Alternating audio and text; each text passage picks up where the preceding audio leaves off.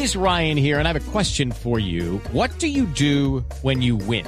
Like, are you a fist pumper? A woohooer, a hand clapper, a high fiver. I kind of like the high five, but if you want to hone in on those winning moves, check out Chumba Casino. At ChumbaCasino.com, choose from hundreds of social casino style games for your chance to redeem serious cash prizes. There are new game releases weekly, plus free daily bonuses. So don't wait. Start having the most fun ever at ChumbaCasino.com. No purchase necessary. BGW. Void were prohibited by law. See terms and conditions. 18 plus. Velocidad, seguridad, tips, información. Lo más reciente y relevante del mundo automotriz. Comienza en Blue Radio, Autos y Motos, con Ricardo Soler, Nelson Asensio y Luz Euse. Autos y Motos por Blue Radio y BlueRadio.com. La nueva alternativa.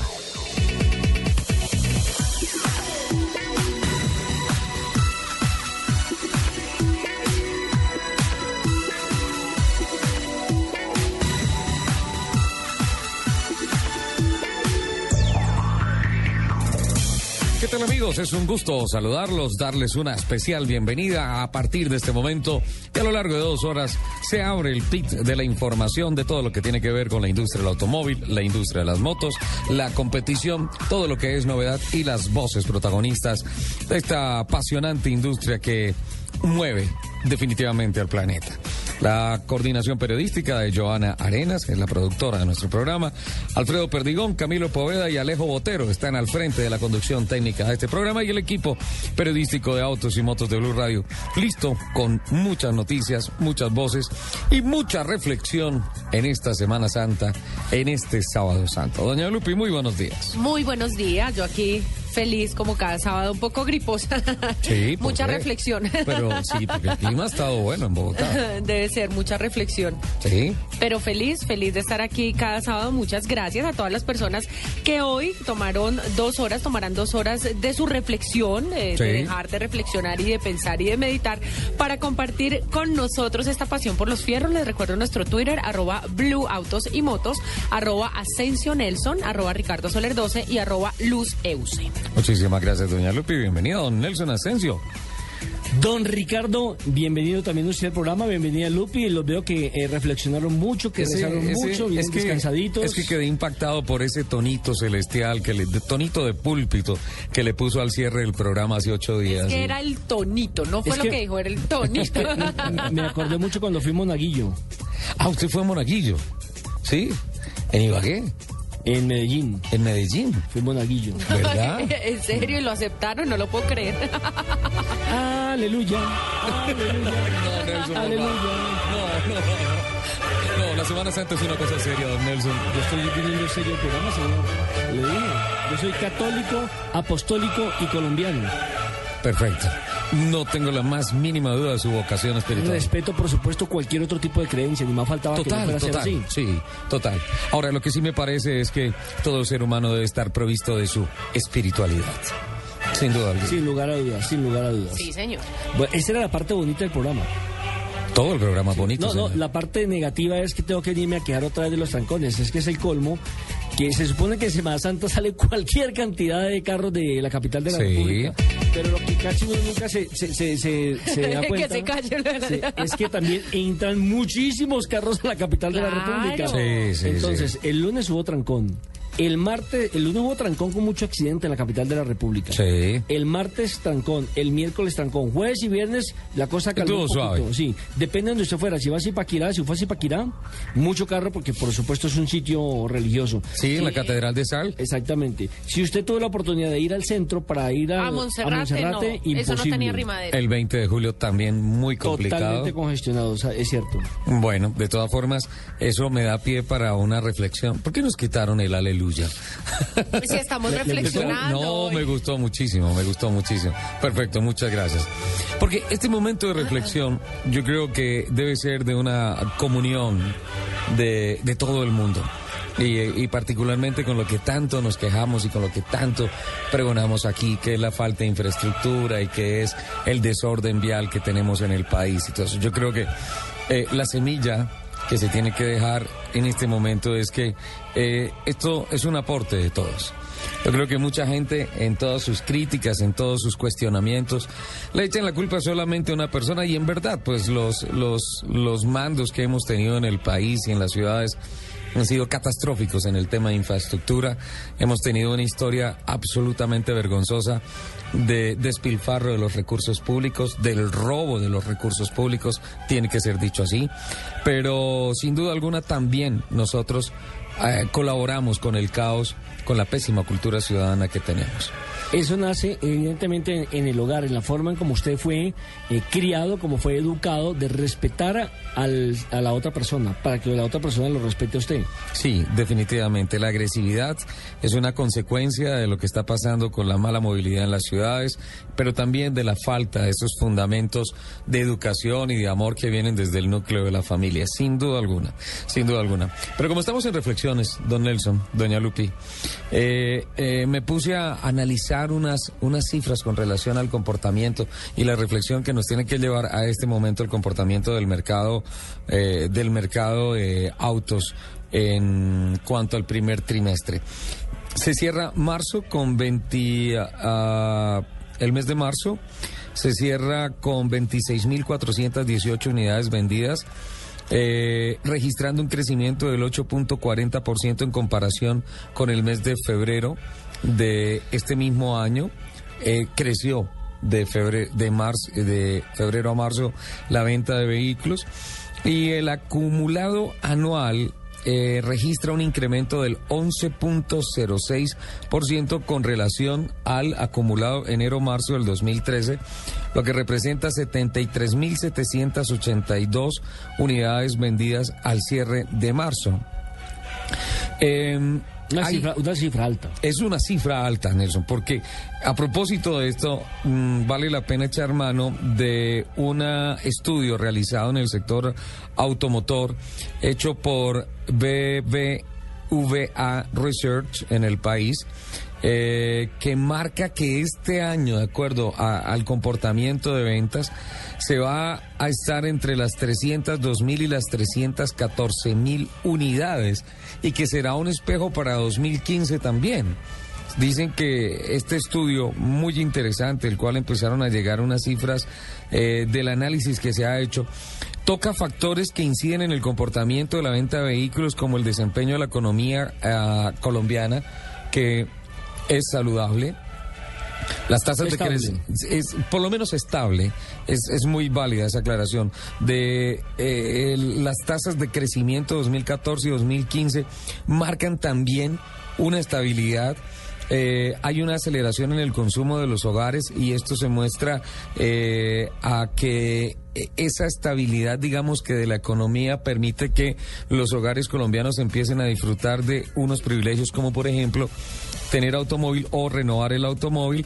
Crecen las clases media y el mercado laboral eh, que continúa consolidándose, es decir, el desempleo, según las cifras que ha entregado el gobierno recientemente, ha venido en una decreción afortunadamente y eso también genera un flujo de dinero importante.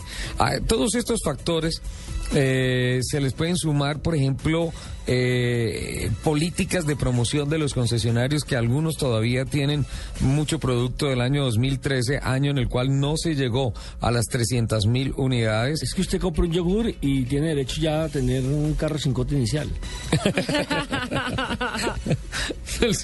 Claro, las promociones están por todos lados. Sí, Y eso es una competencia entre, entre concesionarios eh, bravísima, marcas, entre marca bravísima para, para que el consumidor tenga la posibilidad de adquirir su primer carrito. Eh, eso está muy bien para el usuario, ¿cierto? Sí. Y también para, obviamente, para el, el- la marca del carro, Claro. que le interesa vender. Eso me parece maravilloso, pero el punto de quiebre, ¿dónde está?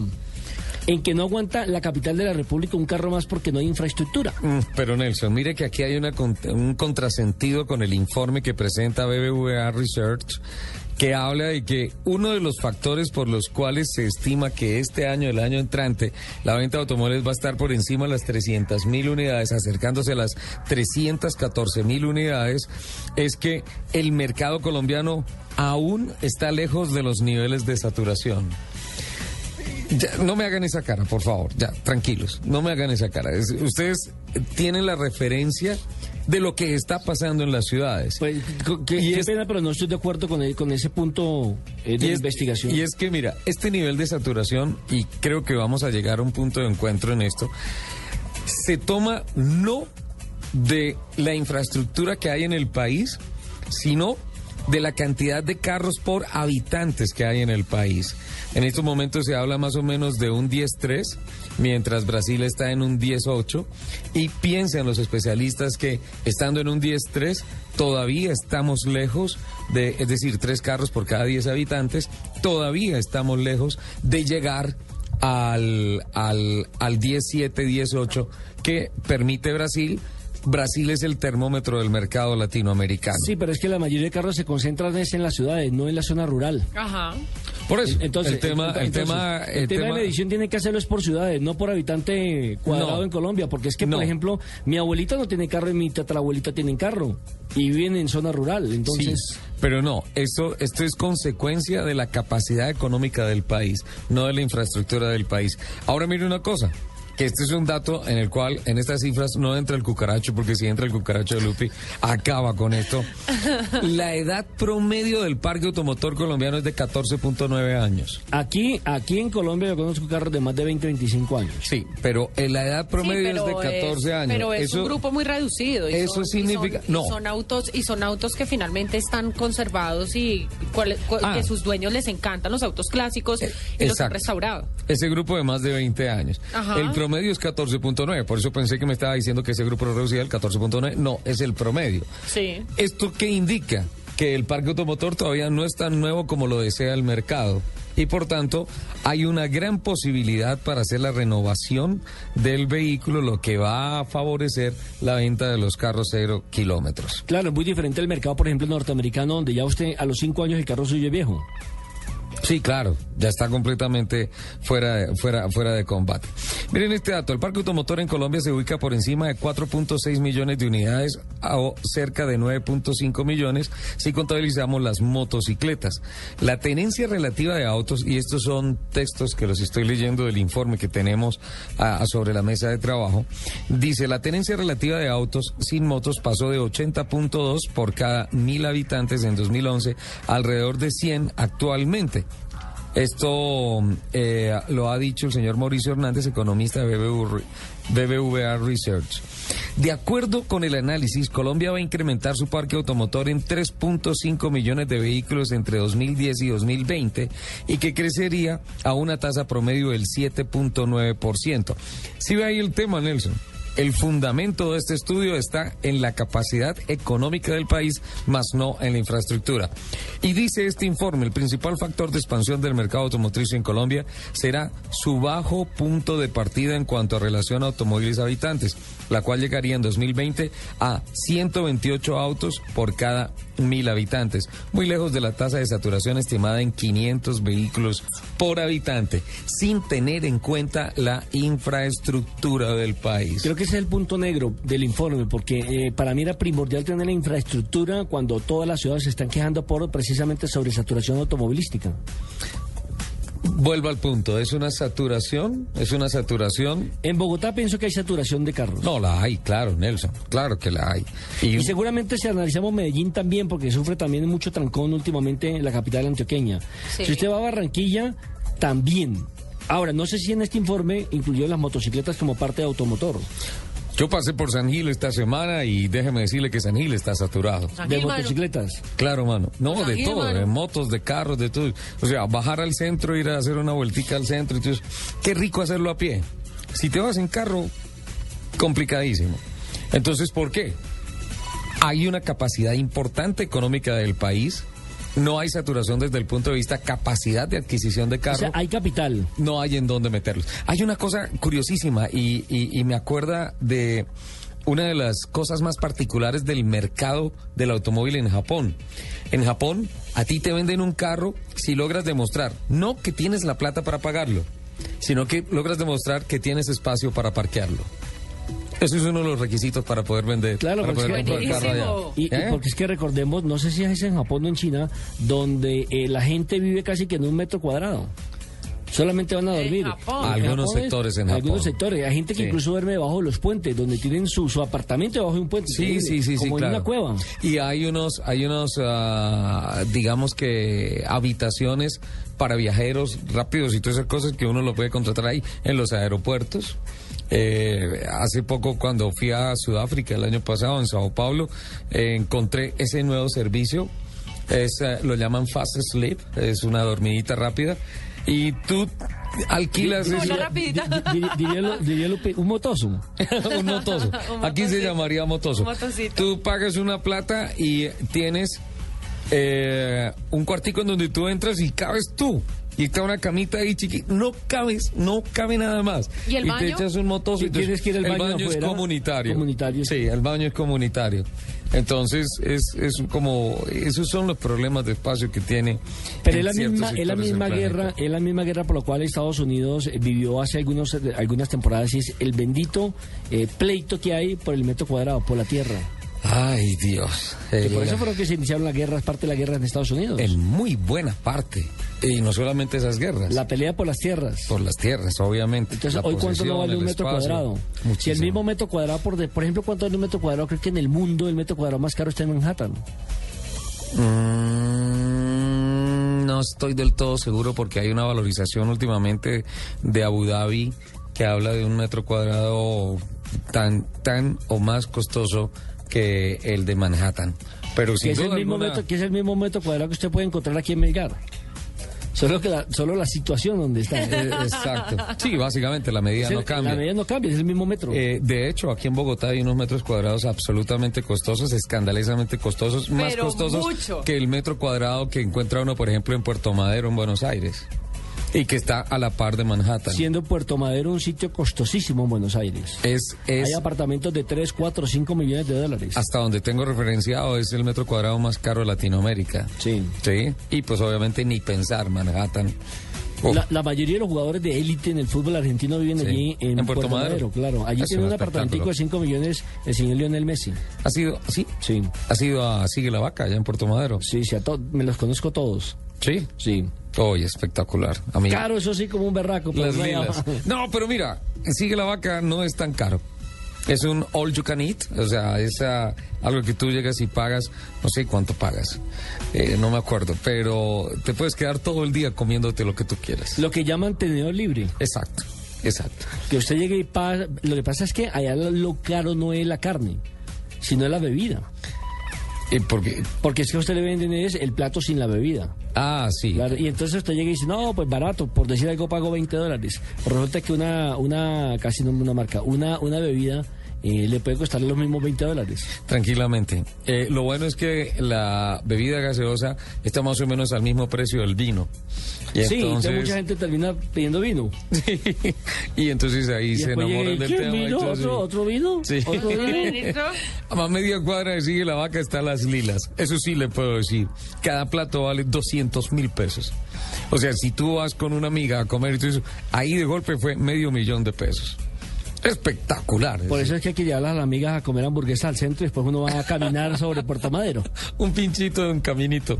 Sí, Sí. ya Sí, sí, nos vamos al corte, por favor. Me dio hambre. Claro está que estamos en Semana Santa. Carne no. No, ya venimos. solamente pescado comemos. Ya venimos. Bueno, el tema de, esta, de este primer segmento de autos y motos llevaba a la reflexión y tomamos como base este estudio de BBVA Research que habla que definitivamente está viendo el mundo la economía de Colombia como una economía alternativa importante y que la industria del automóvil tiene demasiada cuerda.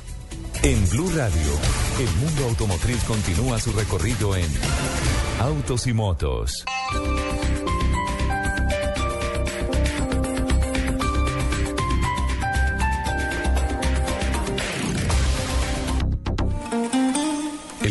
Aureliano Buendía entendió que la vejez no es más que un pacto honrado con la soledad. Gabriel García Márquez, 1927-2014. Blue Radio, la nueva alternativa. Hay música para cantar, para llorar, para amar y para bailar. Este sábado Blue Radio presenta un especial musical con las 40 mejores canciones dance de todos los tiempos. En escena, Best Dance Songs. En escena, este sábado desde las 3 de la tarde, presentan Diana Medina, Tito López y W Bernal por Blue Radio y bluradio.com. La nueva alternativa.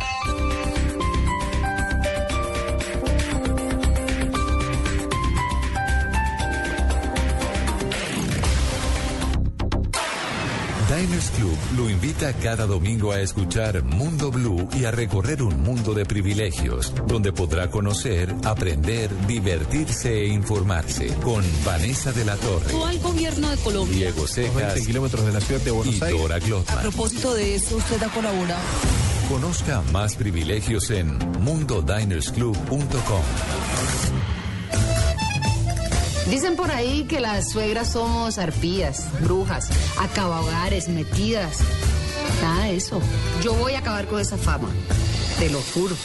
La suegra se nos metió al rancho. De lunes a viernes después de la ronca de oro. Caracol Televisión nos mueve la vida. Vive el Mundial en Blue Radio con UNE, la televisión más completa. Brasil será la selección más cara del Mundial 2014. Según la consultora Pluri, el valor de los anfitriones es de 508 millones de euros, un promedio de 22 millones por jugador. El más caro es la nueva joya del Barcelona, Neymar. Sí, Eduardo, la redonda es de Cristiano, que a la vez es más veloz, como Fernando Alonso. Hora de la contra de la contrarreloj y vemos que, que definitivamente Contador avanza y lanza la pelota a Lebron. Es de tres puntos, puntos por debajo del Pat Tiger. Tiro al palo, deja rebote, ¡gol! Eleva su grito al cielo. Carlos Andrés, ¿qué es ese escándalo? Para los expertos del deporte que no viven del deporte, UNE tiene 12 canales de solo deportes, 12 veces más fútbol, NBA, golf, ciclismo, tenis, Fórmula 1 y mucho más. Para que no te pierdas de ninguno. Únete ya, 018 41 1111 y vamos por más. Voces y rugidos en autos y motos de Blue Radio. Voces y rugidos. Dos grandes marcas se han sumado a llamadas de revisión técnica a cientos de miles de vehículos. Los estadounidenses Ford y la alemana BMW se agregan a otras marcas que están realizando campañas de prevención antes que les sorprenda una crisis como las que actualmente afectan a General Motors y Toyota. BMW revisará casi medio millón de automóviles con motores de seis cilindros debido a que un tornillo del compartimiento del motor podría romperse y llegar a dañar el funcionamiento del mismo.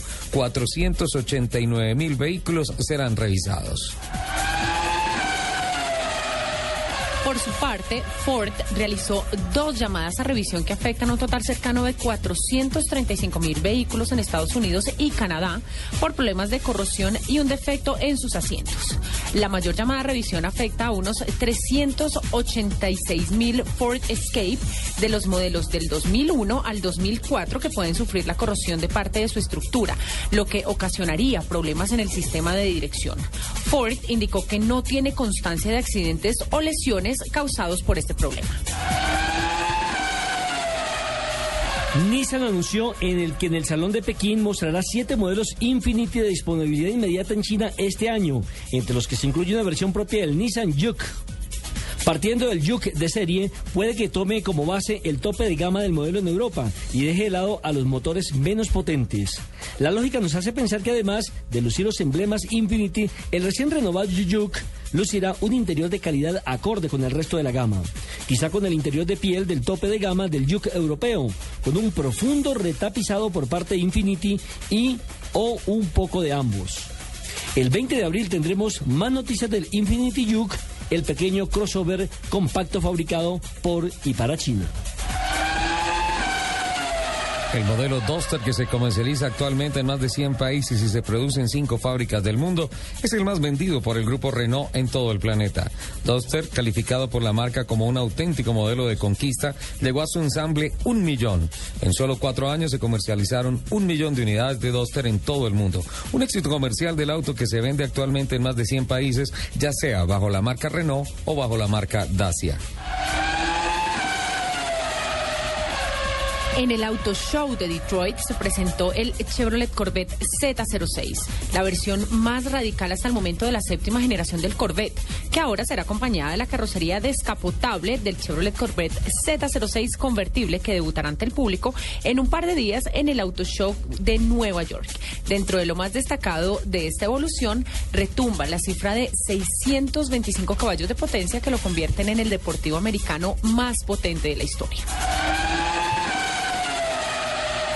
El secretario general del Sindicato de Trabajadores de la empresa Ford Motors de Venezuela, Gilberto Troya, informó que a la planta ensambladora solo le queda material para producir 700 unidades. Troya anunció que la empresa ya no paralizará sus actividades luego de la Semana Santa, como estaba planteado inicialmente, sino que se mantendrá la operatividad, pero con menos producción diaria, como lo vienen haciendo otras seis ensambladoras privadas establecidas en Venezuela.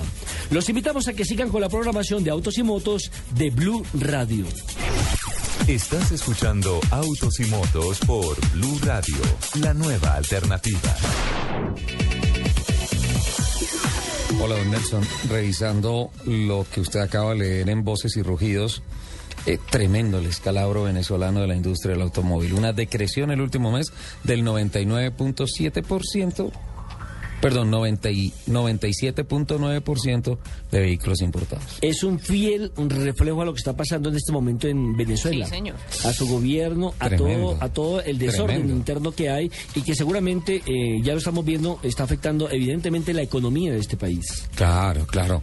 De, de cualquier manera, o sea, hay muchos vínculos comerciales y pues eh, el tema particularmente hace hace un tiempo lo hablaba con el presidente de, de Chevrolet en el país eh, con relación a la, a la decisión que tomó Hugo Chávez en su momento de decir no le compramos más a, a Colombia y cerramos la frontera comercial y, y empezó a generar una afectación que afortunadamente General Motors con motores buscó otros mercados y encontró en Centroamérica especialmente la posibilidad de poner sus vehículos, pero sin duda alguna generó una afectación tremenda y una inestabilidad tremenda en el momento en el que vinieron los anuncios. Eso fue complicado. Don Nelson, a propósito de temas complicados y de reflexión, ¿qué es lo que está pasando con el tema de los parqueaderos y las responsabilidades sobre los vehículos que se dejan en los, en los parqueaderos públicos? Lamentablemente, Ricardo, hay que decir que se ha incrementado el robo dentro de los parqueaderos. Y cuando hablo de robo, no solamente es que se lleven el carrito, sino lo que hay dentro del carrito.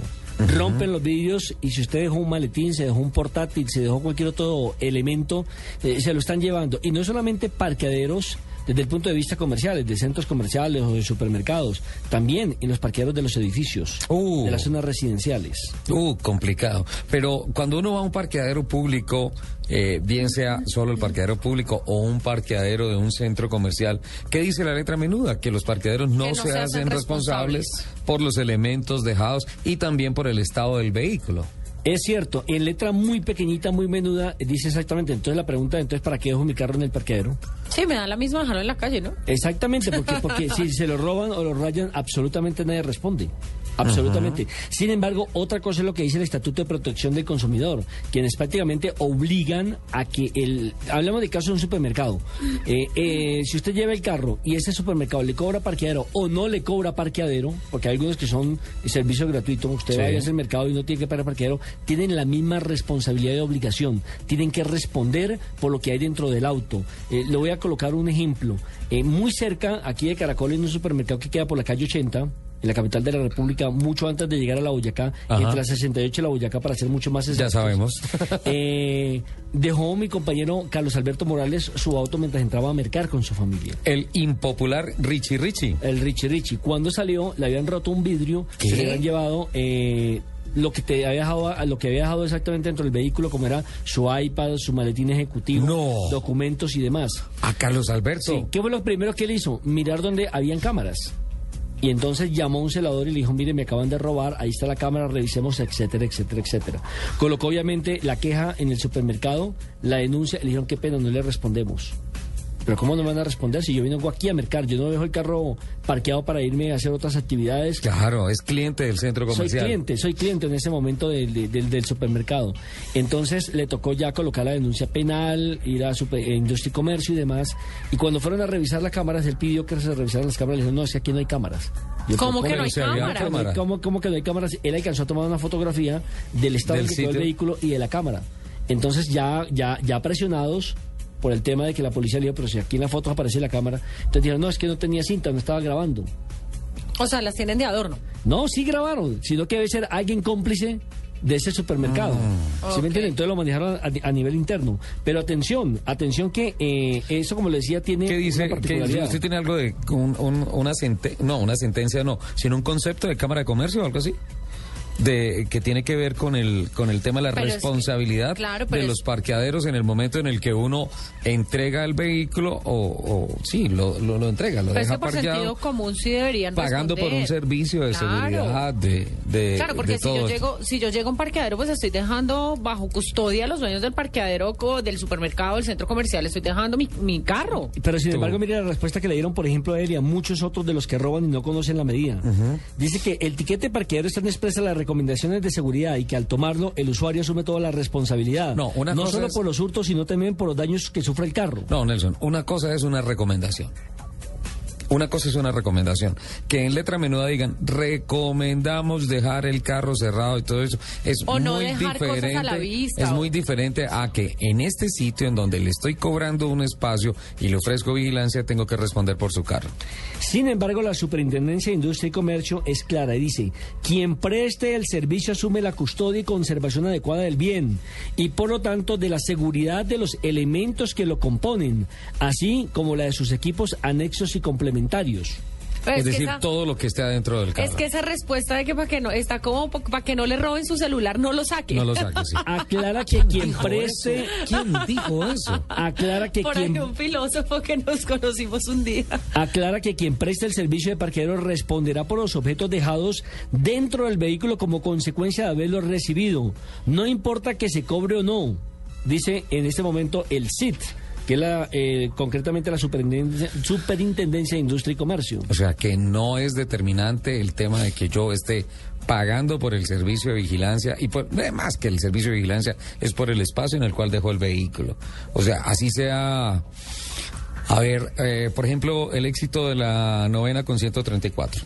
Yo varias veces voy allá a hacer mercado, a comprar cosas y allá no me cobran el parqueadero, allá no cobran el parqueadero. De todas formas, se establece ese convenio y esa responsabilidad implícita por dejar el carro en una zona que es del éxito.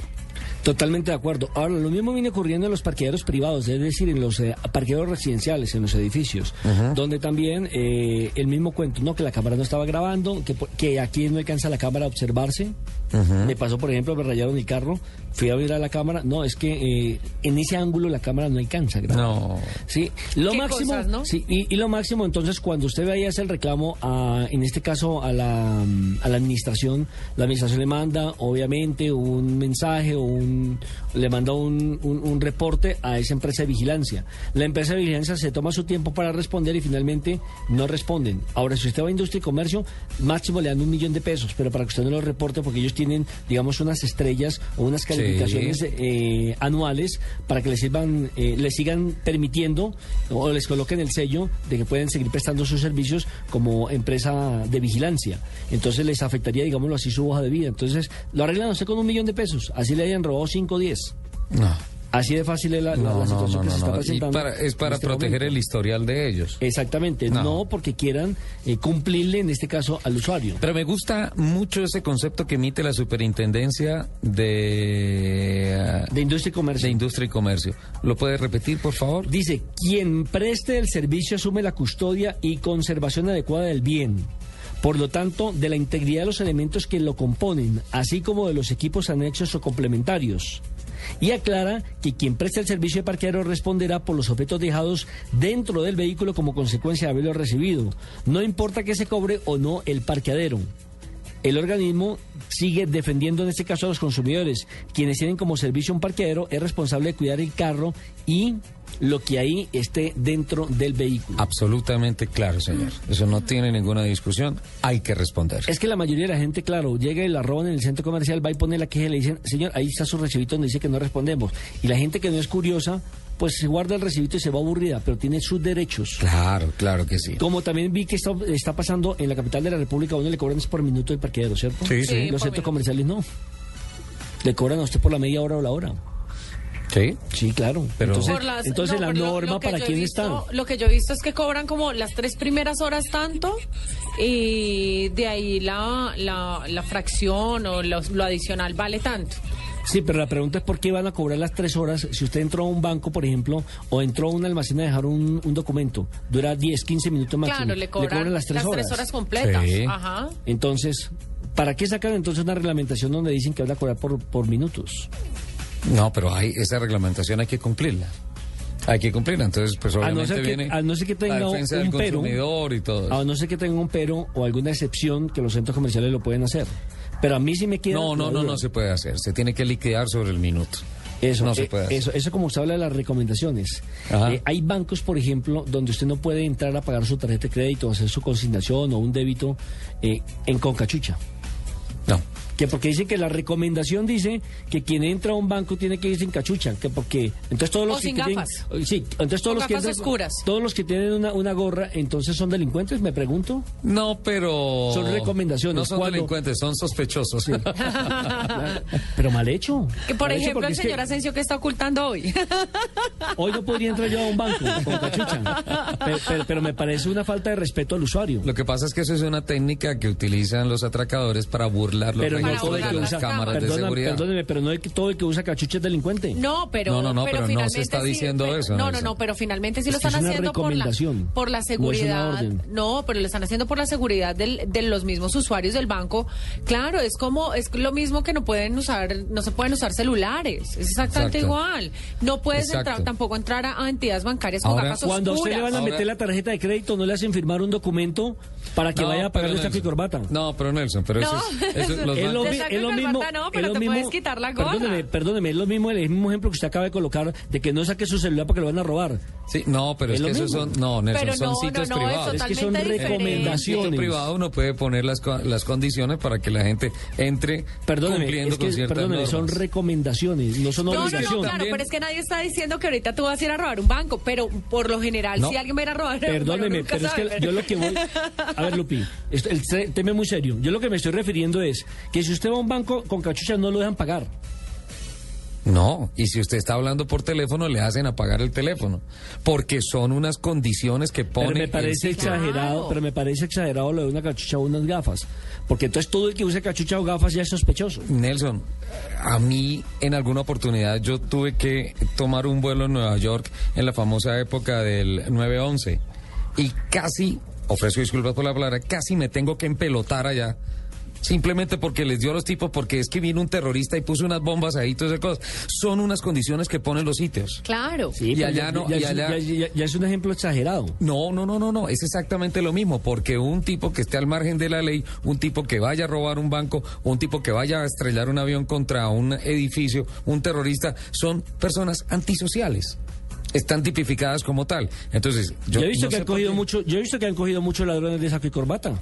No sé por Entonces qué. no podríamos entrar a un banco con saco y corbata. Perdí, el- perdí el hilo de la conversación. No sé por qué llegamos en esto si estábamos en el tema No, de los no, no, parqueaderos. no, no, no, no, yo, yo fui que puse el tema como ejemplo. Sí. de que también hay bancos donde usted no puede entrar, por ejemplo, con gafas oscuras o con cachucha. Usted no puede venir Sí, aquí en pantaloneta a hacer el programa. Hay unas condiciones que se tienen que cumplir. ¿Sí? Eso no quiere decir que los que andan en pantaloneta o en pantalones cortos sean unas personas antisociales de Que- alguna que cosa. sepa, Hay unas condiciones que se tienen que Que cumplir. yo sepa, en mi contrato de trabajo no dice que tengo que venir todos los días de saco y corbata. No, Ni que tampoco que no puedo venir en pantalonetas. tengo que revisar mi contrato. sí, aquí me dice, me dice Alejo que, que el contrato lo dice y Joana me dice que en minifalda tampoco. Eh, ¿Cómo? En mi tampoco Hay, hay que revisar ese tema, hay que replantearlo. Pero bueno, el tema es que llegamos al punto en el que si hay un concepto por parte de la Superintendencia, Superintendencia de Industria y Comercio que dice que los parqueaderos tienen que responder. Eso, el cuento de que no- la cámara no grabó, de que no, los parqueaderos tienen que responder. Yo recuerdo hace unos años que eh, me abrieron en Boulevard Niza eh, la, la parte de atrás del, del carro y me robaron un maletín con un computador. Yo fui y hablé con la administración y ah, me respondieron. Me respondieron, me, re- me hicieron la reposición del computador y todo eso. Me Ellos parece que ahí tuvieron un comportamiento excelente. Sí, me parece y tengo, situación. y tengo que decirlo, pero, que pero de todas formas, si hay algunos centros comerciales o algunos parqueaderos que tienen un proceder como el que le pasó, por ejemplo, a Carlos Alberto, sí es absolutamente cuestionable y además demandable. Porque de acuerdo a esta sentencia, a este concepto, perdón, no sentencia, al concepto de la Superintendencia de Industria y Comercio, tienen que responder, haya pago o no del parqueadero. Ve, aprendimos una cosa Sí, buenísima. totalmente, Bueno, totalmente de acuerdo. Haya o no haya pago, tienen que responder. Lupi, ¿cuál es el tema de que las mujeres eh, son ampliamente recomendadas para andar en moto? Bueno, yo creo que todos se han hecho la misma pregunta siempre alrededor de las mujeres y es, ¿qué quiero una mujer? Bueno, yo siempre he dicho que las mujeres no estamos hechas para entender, estamos hechas para amar y ya. Es- nunca antes más de acuerdo contigo. Sí, claro, las mujeres estamos hechas para querer y para mimar y ya. Porque con el tema del entendimiento ni ustedes mismas pudieron. Sí, ese es el problema. Eh, pero... Es- Esto es autos y motos, no es hombres y mujeres. Vamos adelante, por, Por favor. alguna extraña razón, esta, esta, esta interrogante, eh, la compañía Harley Davidson quiso tratar de darle alguna respuesta, digamos, desde su campo de acción. ¿no? Eh, este fabricante de motocicletas hizo una encuesta online para determinar los niveles de satisfacción y autoestima de las mujeres que conducen moto frente a las mujeres que no lo hacen. ¿Mm? Este estudio se realizó. ¿Autoestima? Sí, señor. Qué interesante. Este estudio se realizó en Norteamérica a 1.013 mujeres que manejan moto y a 1.016 mujeres que no conducen eh, motocicletas, sino que tienen un vehículo, uno de cuatro ruedas. Normal, un automóvil. Sí, señor. Eh, y este estudio arrojó que el 37% de las mujeres que manejan motocicletas son más felices contra un 16% eh, de las mujeres que manejan un automóvil. Del primer grupo, el 27% siempre se siente sexy frente a un 7% con, de las mujeres del otro grupo. Y asimismo, un 35% de mujeres que manejan moto se sienten más seguras de sí mismas, de, se sienten más seguras de sí mismas contra un 18% de las que no tienen moto. Al igual que los hombres, el 53% de las mujeres que conducen motocicleta eh, la consideran una fuente de felicidad, una fuente de libertad. 53% Sí, señor. De los que conducen. Y el 74% de ellas creen que este vehículo ha mejorado sus vidas. El 74% Sí, señor. Mejora la vida. Sí, señor, han, han mejorado sus vidas en algún aspecto. ¿Eso fue hecho por Harley Davidson en Estados Unidos o Sí, en señor, dónde? En, Estados, Unidos. Sí, señor. Respecto a las relaciones interpersonales, el 60% de las mujeres que manejan motocicletas se sienten satisfechas con la comunicación que, ha- que han podido establecer, establecer con los hombres. Y los hombres Porque se deberíamos ser... sienten mucho más seguras. Los hombres deberíamos ser el 100%, porque si uno va manejando, la niña atrás lo va abrazando a él. Y si uno va de pato, pues va abrazado a la niña. Imagínese. Ojalá hubieran visto esos. No, no, no, Lupi. No, por Además, favor. el 51% están mucho más contentas con su vida sexual frente a un 35% de las mujeres que no manejan este tipo de vehículos. Ahí sí, sinceramente no encuentro eh, la, la unión, no encuentro porque el por qué. Porque finalmente les, les es más fácil establecer, establecer relaciones con eh, hombres que las mujeres que manejan vehículos, según el estudio. Entonces eso está asociado al 53% de felicidad y 74% de mejor vida. Sí, señor. O sea, están más dispuestas a... Sí, señor. Mire, Claudia Gerb, que es eh, la directora de marketing para el pueblo femenino de Harley Davidson, aseguró en Los Angeles Times que para manejar una motocicleta se trata principalmente de libertad. También agregó que para una mujer hacer cosas que quiere por ella misma ayuda a que se sienta segura de eso y eso se refleja en cada aspecto de su vida. Quiere que le diga una cosa a título personal, Lupi, yo como defino con una palabra a una mujer que anda en moto. ¿Cómo? En el mejor sentido de la palabra, por favor no me malinterpreten. Me parece insolente. ¿Por qué? O sea, una delicia. una Mire, delicia. de, eh, de acuerdo eh, a este estudio, Ajá. en el mundo hay alrededor de 12 millones de mujeres motociclistas. 12 millones de, mujeres, motociclistas. Sí, motociclistas. Señor. Esta cifra subió en Estados Unidos de 10.5% en el 2009 al 15% en el 2013. De todo el parque motociclístico de los Estados Unidos. Sí, señor. Al 15%. Es importante, es grande. Sí, señor. Ujú. Qué bien. Ahí y está. eso es Hay lo que concluye Harley Davidson. Hay que empezar a comprar motos, Me señoritas. gusta mucho, me gusta mucho una cosa. 53% reflejan felicidad, 74% concluyen que tienen un mejor nivel de vida. Un, sí, un mejor nivel de Sí, vida. la- la- ha mejorado su, mo- vida. La moto ha mejorado su, su vida en algún aspecto. Y el 51% de todas las moteras entrevistadas por Harley Davidson coinciden en que se sienten mejor sexualmente. Uy, no, no, no. Sí, no, lo dice, lo dice Harley Davidson. ¿Usted me permite preguntarle a Cristina Bedoya si eso es cierto o no? ¿Invitó a Cristina? Cristina Bedoya es la única mujer, digámoslo así, que se le mide al reto de competir en Superbike a los hombres. Es una es una tesa, por no decir una berraca. Y además Porque estamos en Semana Santa, me toca cuidar el Sí, lenguaje. Y además un churrito. Sí, o sea, reflexione, reflexione. o sea, es un churrito esa niña Es, espectacular. yo personalmente no la conozco, pero sé que es divina. Que Cristina Bejarano, eh, Bedoya, perdón, está haciendo historia en este momento en el motociclismo colombiano y por eso lo hemos invitado a raíz de este informe que ha dado en este momento Lupi. Y además otro dato espectacular, habla paisa. ¿Sí? Sí. sí. Habla paisa. No, ese O sea, acentico. habla, habla español y paisa. Sí, habla, ese acentico. Cristina, paisa. bienvenida a Autos y Motos. Un placer tenerla a esta hora, hoy sábado, con, eh, por supuesto, como invitada especial. Hola, ¿cómo están todos? Gracias por invitarme, gracias por tenerme en cuenta. Eh... ¿Aló? Sí, la escuchamos. Aquí estamos, aquí estamos. ¿Cómo le pareció ese informe? No, súper bien, es, y, y es, y es, muy, es muy cierto, las mujeres tenemos mucha más precaución a la hora de manejar una moto. Cristina, eh, yo creo que en buena parte el espíritu o el perfil de una mujer en una moto, no, no tanto yendo al punto extremo como es el suyo de competir en tan alto nivel, nace de, de ese sentido, ese sentimiento de independencia, de libertad que clama la mujer moderna. ¿Podríamos estar alineados en ese concepto? Sí, claro que sí. Es, es un es un sentimiento como de, expresar eh, las ganas de, tener la misma la, el pues el mismo nivel las mismas y las mismas cosas de todos los de todos los hombres y, y, y muchísimo más cuando la mujer a la hora de manejar una moto a la hora de hacer un deporte extremo es mucho más dedicada y lo hace con mucho más ganas ¿Desde cuándo está usted manejando motos? Yo manejo moto desde los ocho años. ¿Y eso por qué la goma? ¿Algún familiar? ¿Alguien? La- En mi familia nadie maneja moto. Eh, la goma comenzó cuando un amigo mío tenía una FZ50 y fue la primera moto que manejé. Cuando tenía ocho, bueno, perfecto, era la, Hola, la moto, la moto que iba a, a- a la medida de la edad. Yo no he manejado ni esa. La FZ50 eso es una delicia. Pero, y bueno. después de la FZ50, ¿a cuál ¿Cuál pasó? siguió?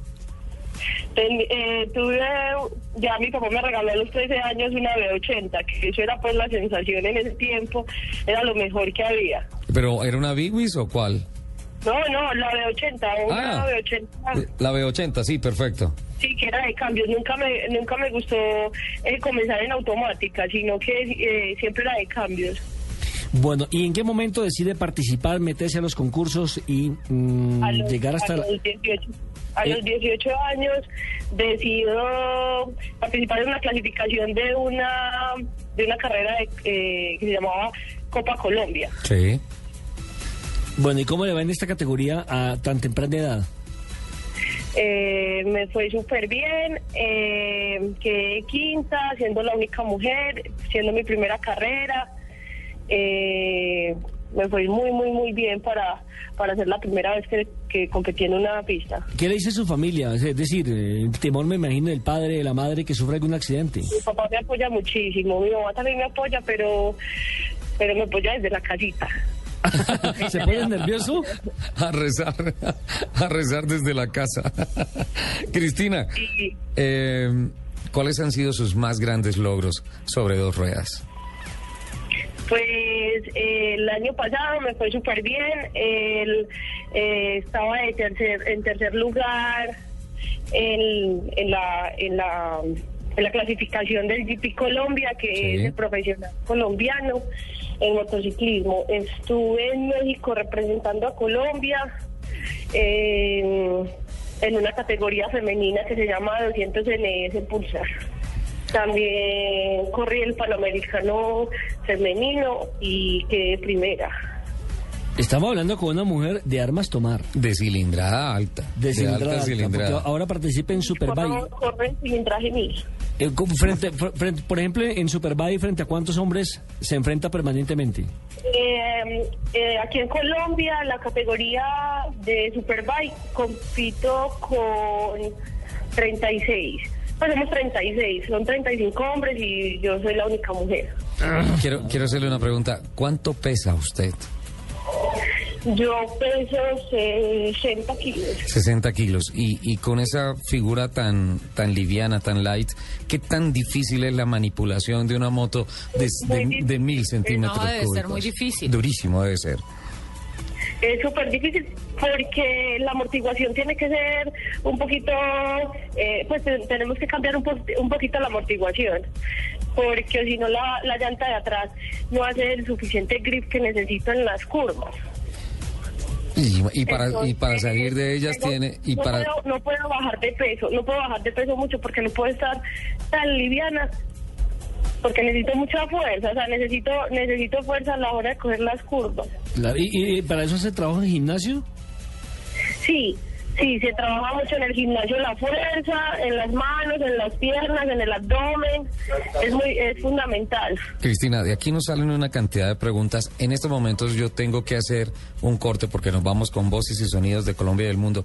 Le ruego el favor que nos espere un par de minuticos en la línea telefónica y después de nuestro servicio informativo continuamos hablando de este tema tan apasionante. ¿Le parece? Claro que sí, yo, lo- yo los espero. Vale, muchísimas gracias. Nosotros continuamos aquí con voces y sonidos de Colombia y el mundo.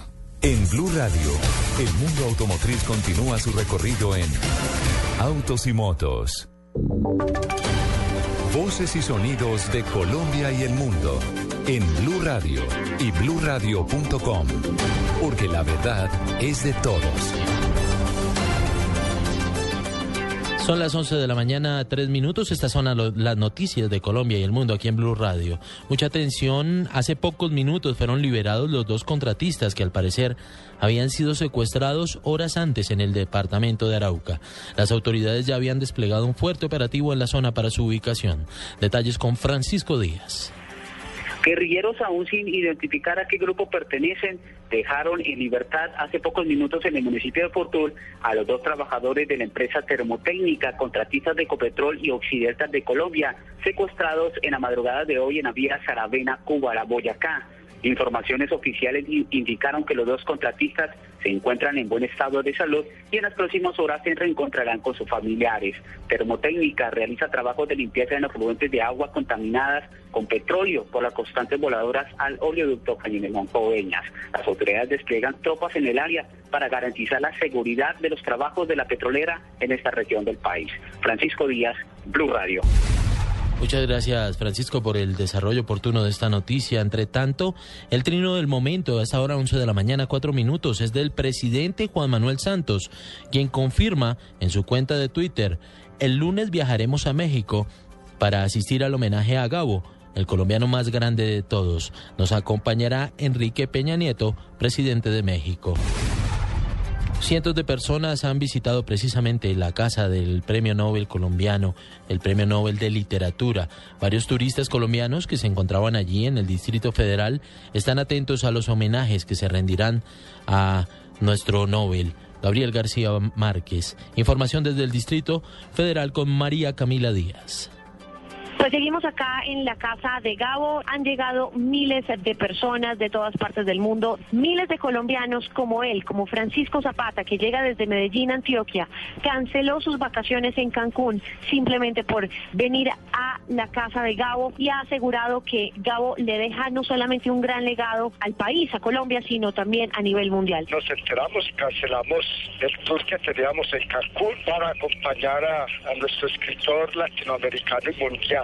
Se deja un eh, legado inmenso en lo que tiene que ver con la lengua española, su enriquecimiento. Después de Don Quijote, indudablemente Gabriel García Márquez representa un aporte excepcional a nuestra lengua y a los latinoamericanos en el mundo. Es incierto todavía qué va a pasar con los restos de nuestro premio Nobel de Literatura. Aún la familia está decidiendo si deja los restos en México o si lleva parte a Colombia. Desde México, María Camila Díaz, Blue Radio. Y el Centro Democrático aquí en Colombia reiteró el rechazo de las declaraciones de su representante a la Cámara electa, María Fernanda Cabal, en la que dice que Gabo pronto estará en el infierno. Detalles con Rubén Darío Bayona.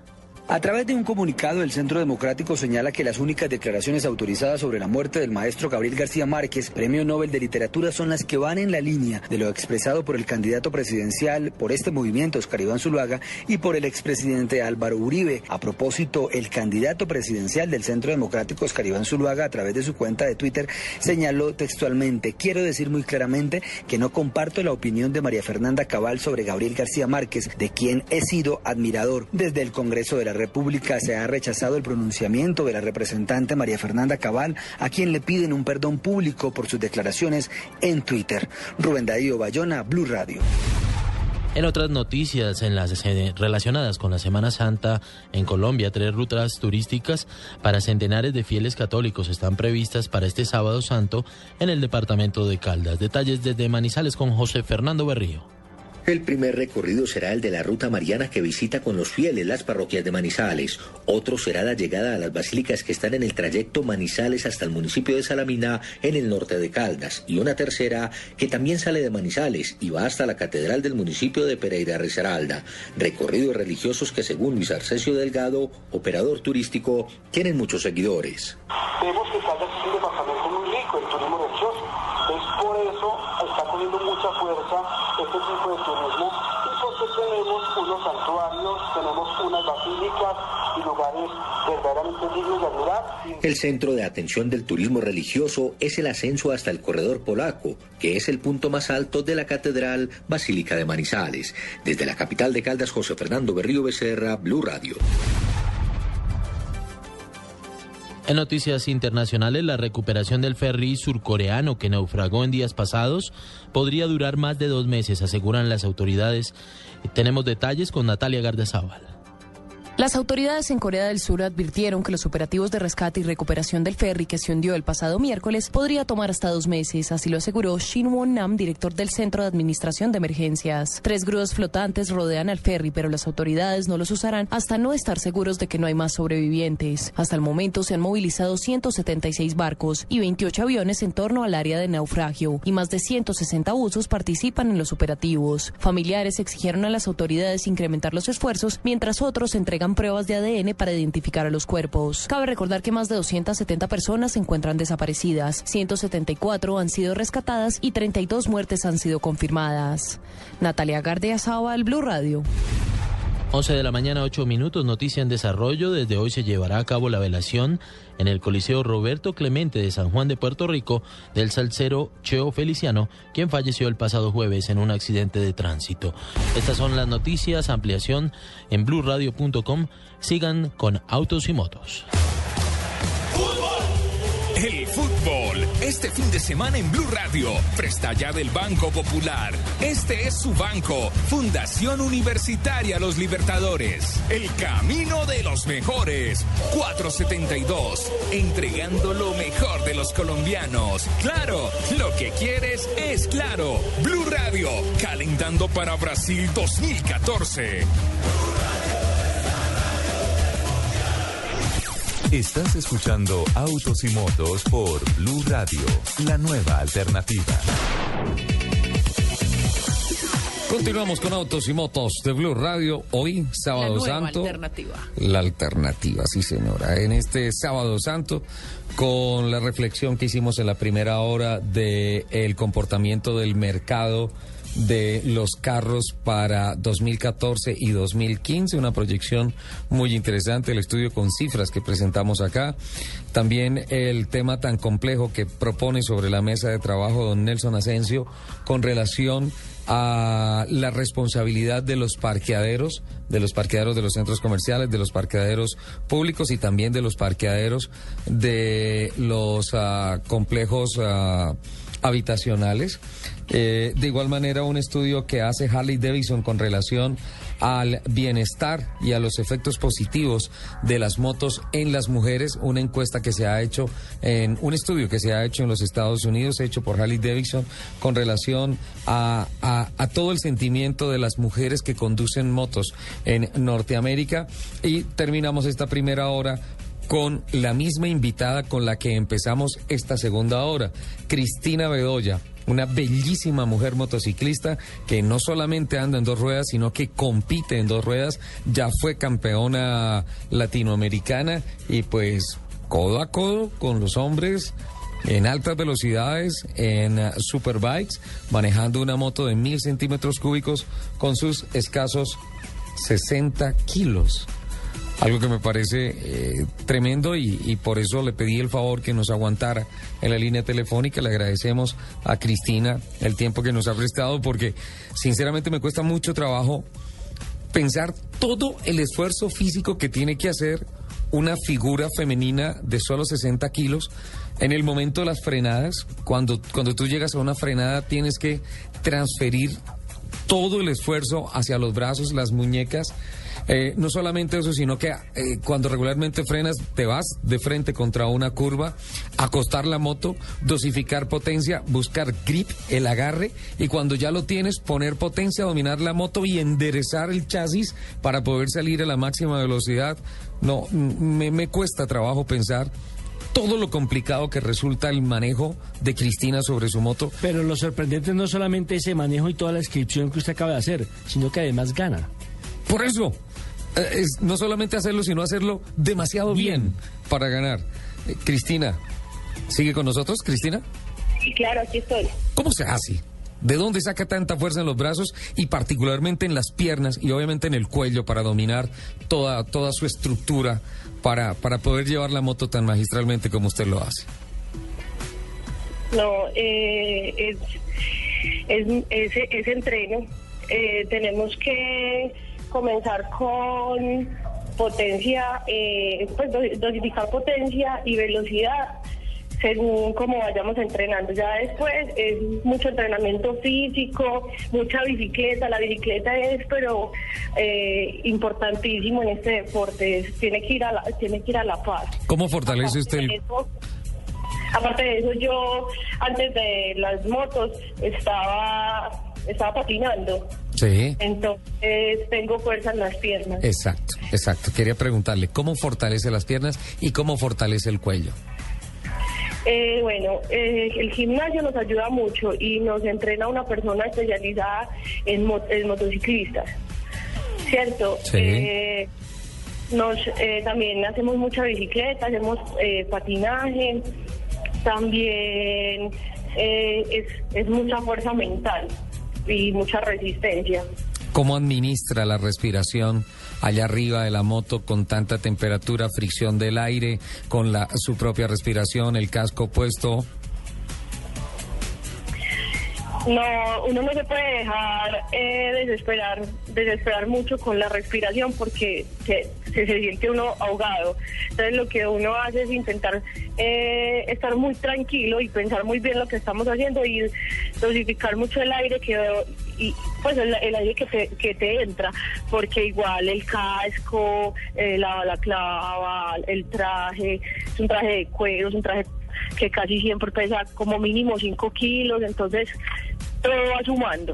Es como chistoso como quedan los motociclistas con ese con ese overall que parece como un extraterrestre, ¿no? Eh, eh, nosotros le decimos, la mayoría de los pilotos le, le, decimos mono, y es porque cuando te lo pones queda andando como un mono. Claro, como un chimpancé. Queda caminando así. Y parece que estuvieras colgado con el gancho, sí, porque detrás, claro. detrás en... en, en, en la exacto, tiene la Entonces queda, queda muy, muy chistoso. ¿Algún accidente grave que haya sufrido? Ay, eso sí, qué susto. he tenido, he tenido ya dos accidentes que uno diga, bueno, pues he tenido varios, pero hay dos que, que son importantes para mí. Uno fue hace ya por ahí tres años y quedé inconsciente de 25 horas. ¿Cómo? Eh, Sí, y, y entonces tuve una recuperación lenta, pero pues fue muy buena, pues ya, ya estoy muy bien. Eh, quedé con, con, con varios baches en la memoria por un tiempo, pues como con lagunas. Yo me llamo Nelson, por si acaso. Mi compañero es Ricardo. y Ricardo, Lupe, por si... Ah, eso no sé, y ya estoy muy bien, gracias. Ah, bueno, pero de pronto no te acuerdas que Nelson Ah, por- Asensio... pero por si acaso estamos en Blue Radio, en autos Sí. y motos.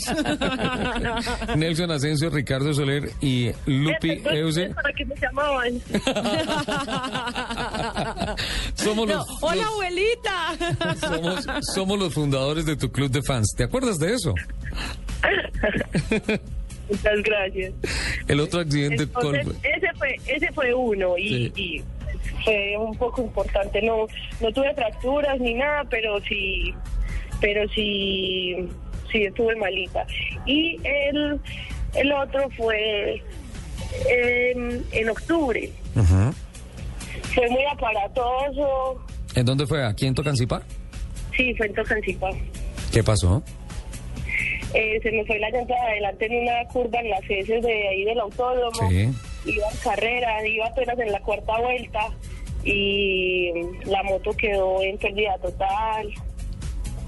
Eh, yo tuve lesiones en el cuello, me fisuré una mano, pues fue fue duro y fue duro más no por mí, sino por las consecuencias que trajo, porque hubo una pérdida muy grande tanto para la moto, en el campeonato iba en tercer lugar con una diferencia de 15 puntos, eh, no, no pude terminar la carrera, entonces no, no acumulé puntos, que igual seguía de tercera, pero ya me había estado sin moto, tuve que correr la final y el latinoamericano en una moto prestada, no era lo mismo y perdí el tercer puesto y el segundo lugar que iba por, por el campeonato. ¿Qué moto era?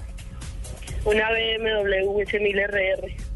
O sea, un monstruo de motocicleta. Esta niña anda montada en unos fierros. Anda en un pura sangre, como diríamos en, en el ambiente eh, eh, hípico. Hípico. Caballístico. ¿En qué, ¿En qué se mueve a diario, Cristina? En una Agility 125, no cambio las motos por carros, o sea, mucha gente es, no, pero ¿por qué no vendes una moto y te compras un carro? Mucha gente me llegó a decir eso y no, no cambio las motos por los carros, a mí un taco, yo creo que terminaría, termi- terminaría el taco eh, sin pelo, pues yo no sé, a mí me desespera mucho los tacos. Sobre todo, Cristina, ese, ese que se está formando con el nuevo puente, ¿no? En ¿Cuál? Medellín. Un, puente que sale ahí al centro comercial, ¿cómo se llama el centro comercial? Que uno, que uno, uno termina en el puente con tres carriles y llega a, y pasa el puente, pasa el, el término Ah, el Oviedo. El Oviedo, exactamente. Y resulta que tiene semáforo a la derecha, semáforo a la izquierda y de frente hay un semáforo también. Opa. Y uno, y uno queda como para dónde cojo, dejo esta aquí parqueada y me voy caminando. Es y cierto. llego más Es cierto. Cristina, tuvo la oportunidad de asistir al conversatorio de Jorge Lorenzo, el piloto que estuvo recientemente en la ciudad de Medellín. No, no tuve la oportunidad de estar allá, pero ya había tenido la oportunidad de hablar con él eh, más, más cercano, más, eh, más personal.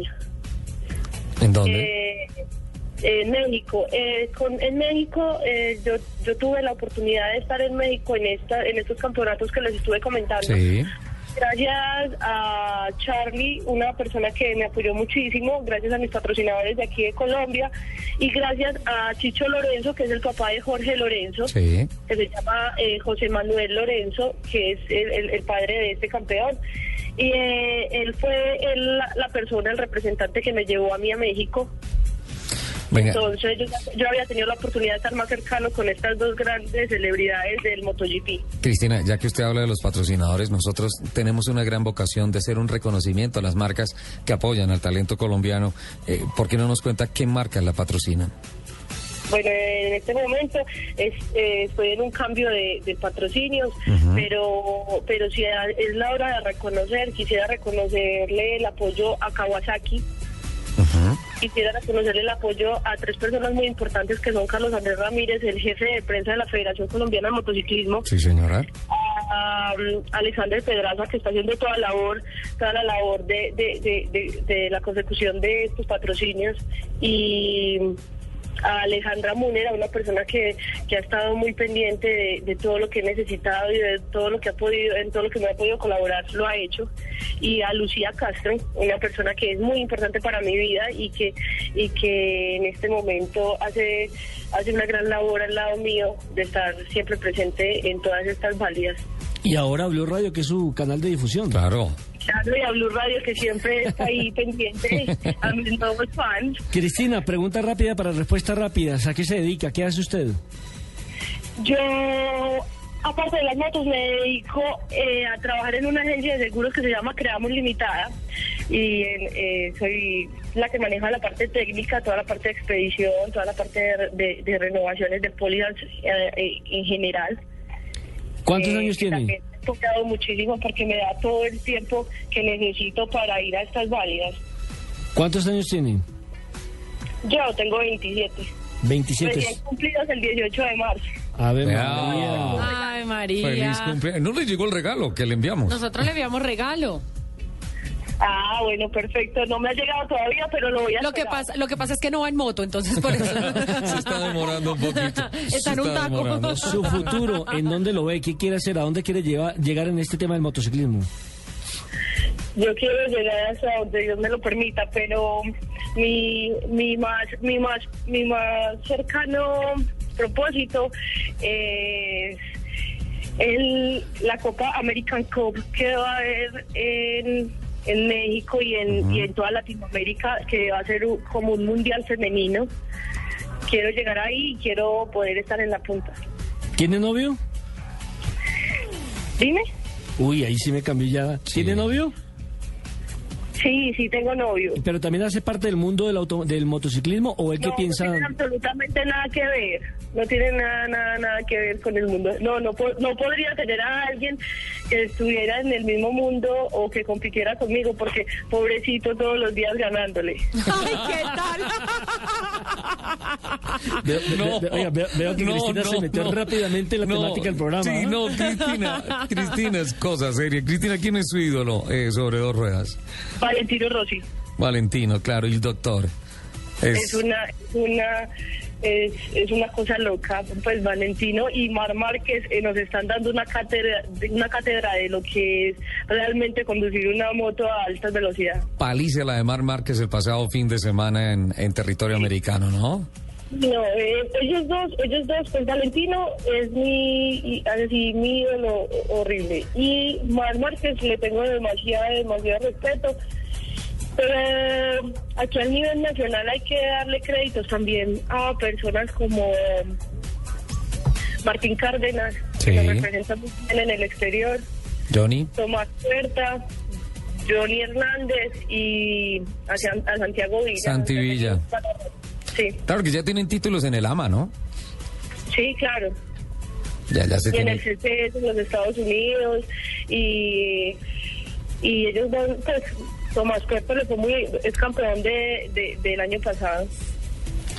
Perfecto. Pues hombre, qué buena conversación con Cristina, una Sí. niña echada para adelante que compite con Superbike 30 y frente a 35, 35, me dijo no, hombres. A propósito, ¿cómo le fue en la primera válida de esta temporada?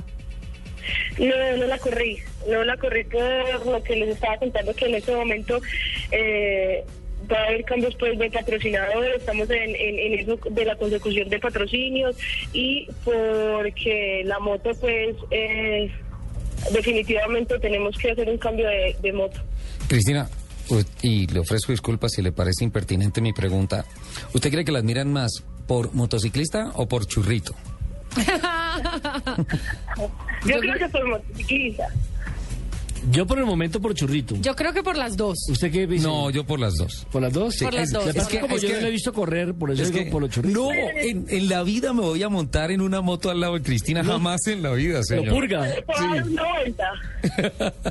lo purgan. Mira, yo, yo creo, yo creo una cosa.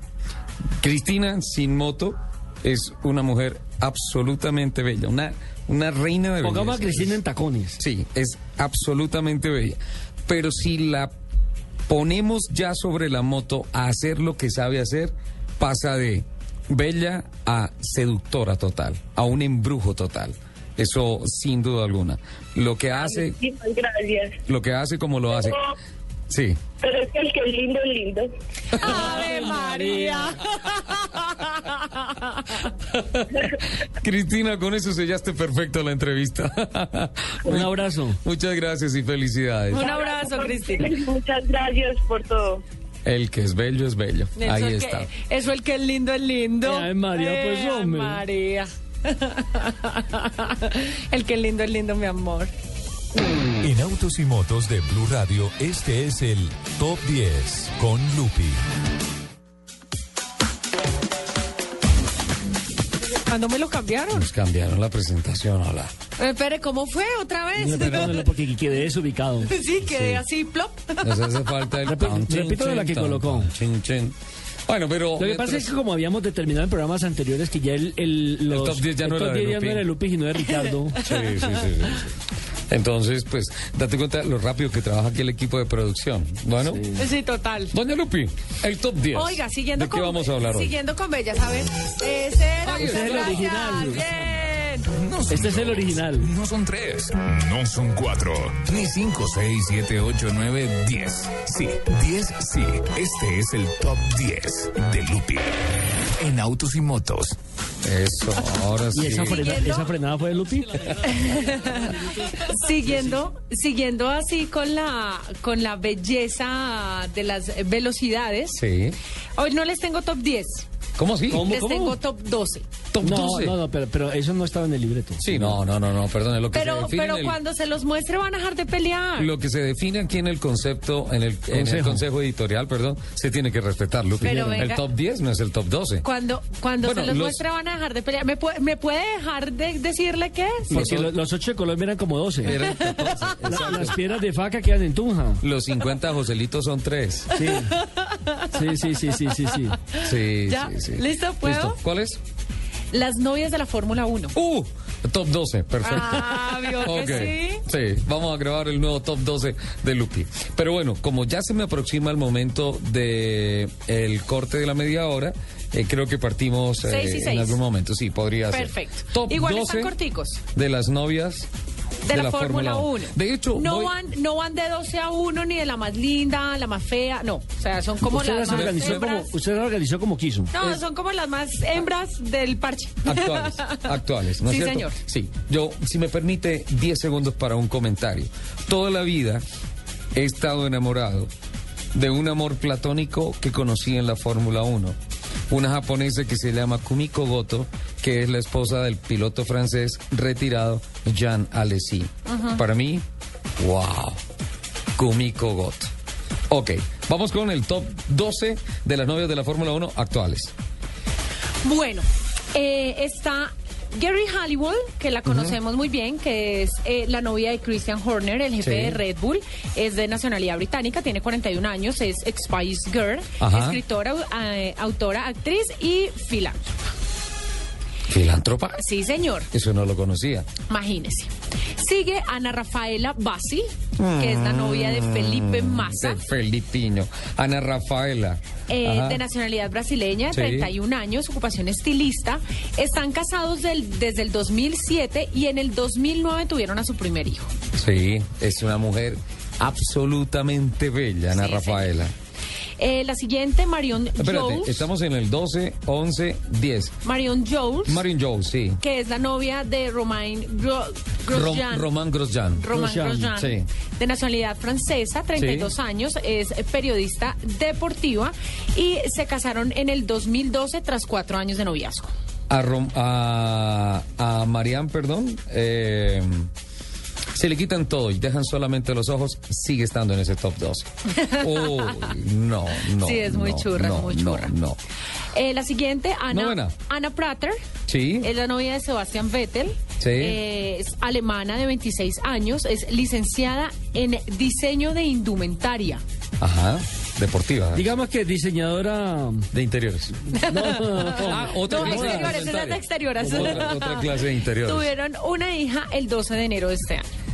Ah, es que Ana está bien, pero... No, no es su gusto, digámoslo así. No, no, no. Eh, la siguiente. Usted, Fern- la, usted la prefiere altas y cabello negro, ¿cierto? Eh, ¿A usted? No, a mí me gustan todas. La siguiente, Fernanda Gallegos. Fernanda Gallegos. Ajá. Es la novia de Sergio Checo Pérez. Ajá. Eh, poco se sabe de ella. Lo único que se sabe es que tiene quietola. No me, no, ese señor qué? no me deja trabajar. ¿Se sabe qué? Se, se sabe muy poco de ella, excepto que tiene una vida muy activa en las redes sociales, donde publica muchas imágenes de ella junto con su novio. Ajá, con el piloto mexicano, el Checo Pérez. Sí, Fernanda. Eh, Séptima. séptima, Jennifer Bex, Oh, ahí sí volvemos a tener. la novia de Adrián Sutil, de nacionalidad alemana, de Sí. 27 años. Ella acompaña mucho a su novio, tanto en las carreras como Sí. en las redes sociales, y siempre va a las carreras y aparecen las fotos con mensajes para él en sus camisetas. ¿Tú sigues a Jennifer Bex en el Twitter? Sí, señor. Sí. Ahí sabes perfectamente cómo está Adrián para las carreras. Adrián Sutil, espectacular. Jennifer, además, bellísima. Preciosa. Eso está. Nicole Scherzinger. Scherzinger. Nicole. Scherzinger. Ajá. Es la novia de Lewis Hamilton. Sí. Es norteamericana, tiene 35 años. Es actriz, ex cantante de Pussycat Dolls. Ajá. Tienen una relación de 7 años. Esa negrita. Tiene tumbao. Nicole. Me quedo pensando en ella y, y ya continuamos con las otras. Nicole, Nicole, Nicole. Estás escuchando Autos y Motos por Blue Radio, la nueva alternativa. Esta es Blue Radio, la nueva alternativa. Escúchanos ya con Presta Ya del Banco Popular, el crédito de libre inversión que le presta fácilmente para lo que quiera. Danilo, qué bueno verlo. La última vez que nos encontramos estaba casi quebrado y ahora lo veo bien vestido. Qué bueno que esté mejorando. Bueno, es que ahora vendo muebles y me imagino que ha vendido muchísimos.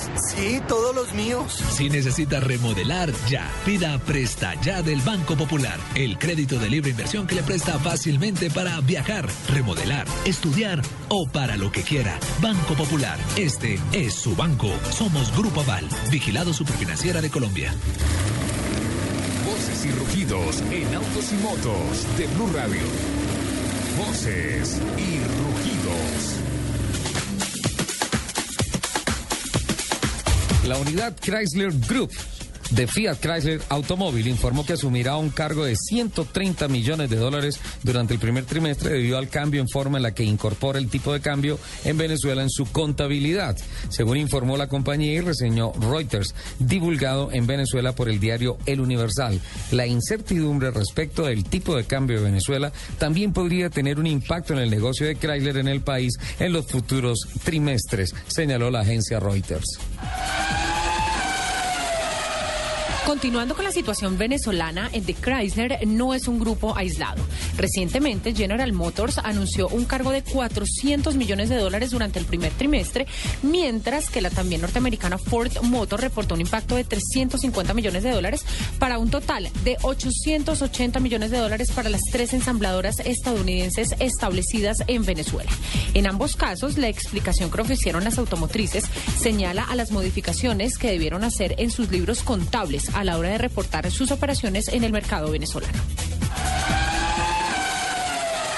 El grupo BMW refuerza su tejido productivo en Estados Unidos con la adjudicación de su planta en la localidad de Spartanburg, en Carolina, en Carolina del Sur, de un nuevo modelo de su gama de todo caminos, SUV, el X7, situado por encima del X5.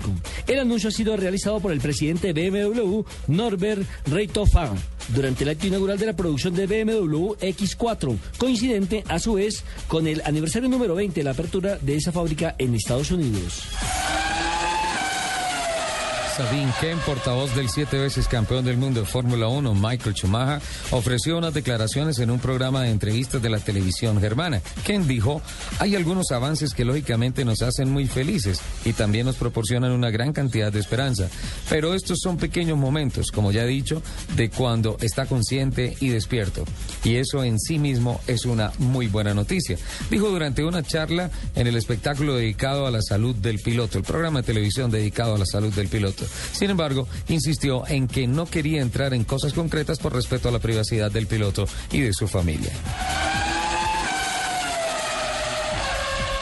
El nuevo presidente de Peugeot Citroën, Carlos Tavares, tuvo su primera gran prueba de fuego esta semana ante analistas y medios de comunicación. El ejecutivo portugués que asumió la presidencia de la multinacional francesa el pasado 31 de marzo presentará en París su estrategia industrial y de producto para el periodo 2014-2018, cuyo principal objetivo es salvar a la corporación de las cuantiosas pérdidas y devolver el grupo a la rentabilidad.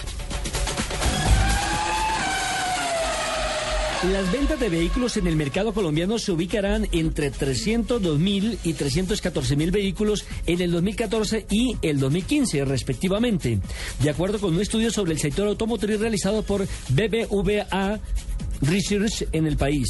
De acuerdo con el análisis, los factores que incidirían en este comportamiento serían, por un lado, el desempeño de la economía colombiana que se acelerará su tasa de crecimiento en 2014-2015, en parte gracias a la aceleración del consumo de los hogares, el crecimiento de las clases medias y el mercado laboral que continuará consolidándose.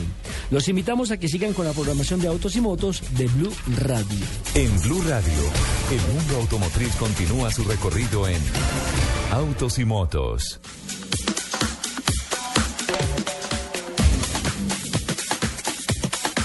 Con las imágenes de Nicole, la novia de Lewis Hamilton.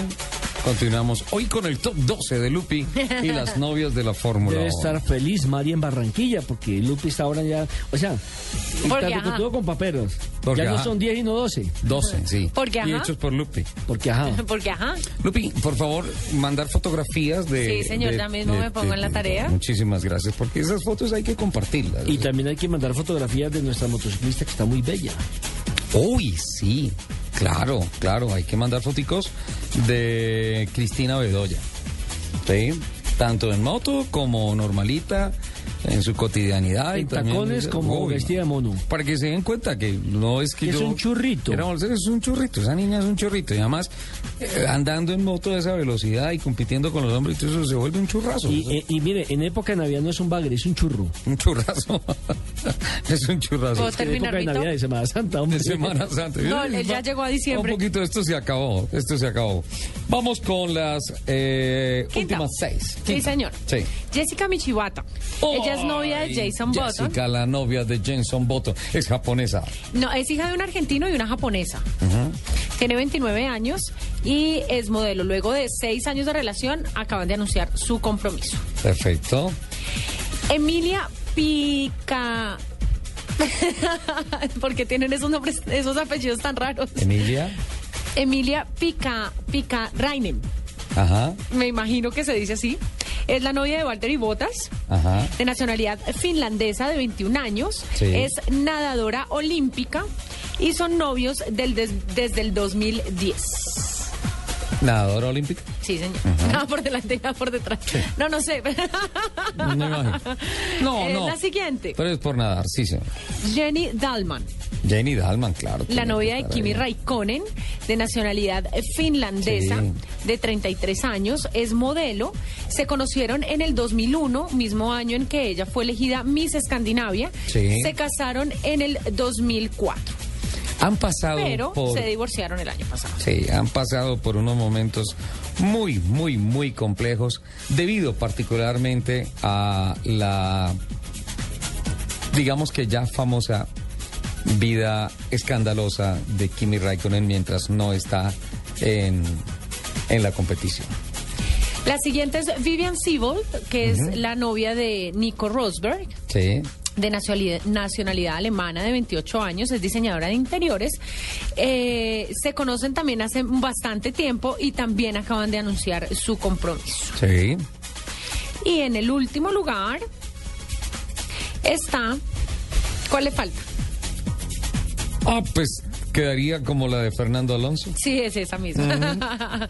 Dasha Cap. Dígame cómo le- se dice. Le vamos a dar otra oportunidad. Déjalo en Dasha. Dasha, Ajá, gracias. sí.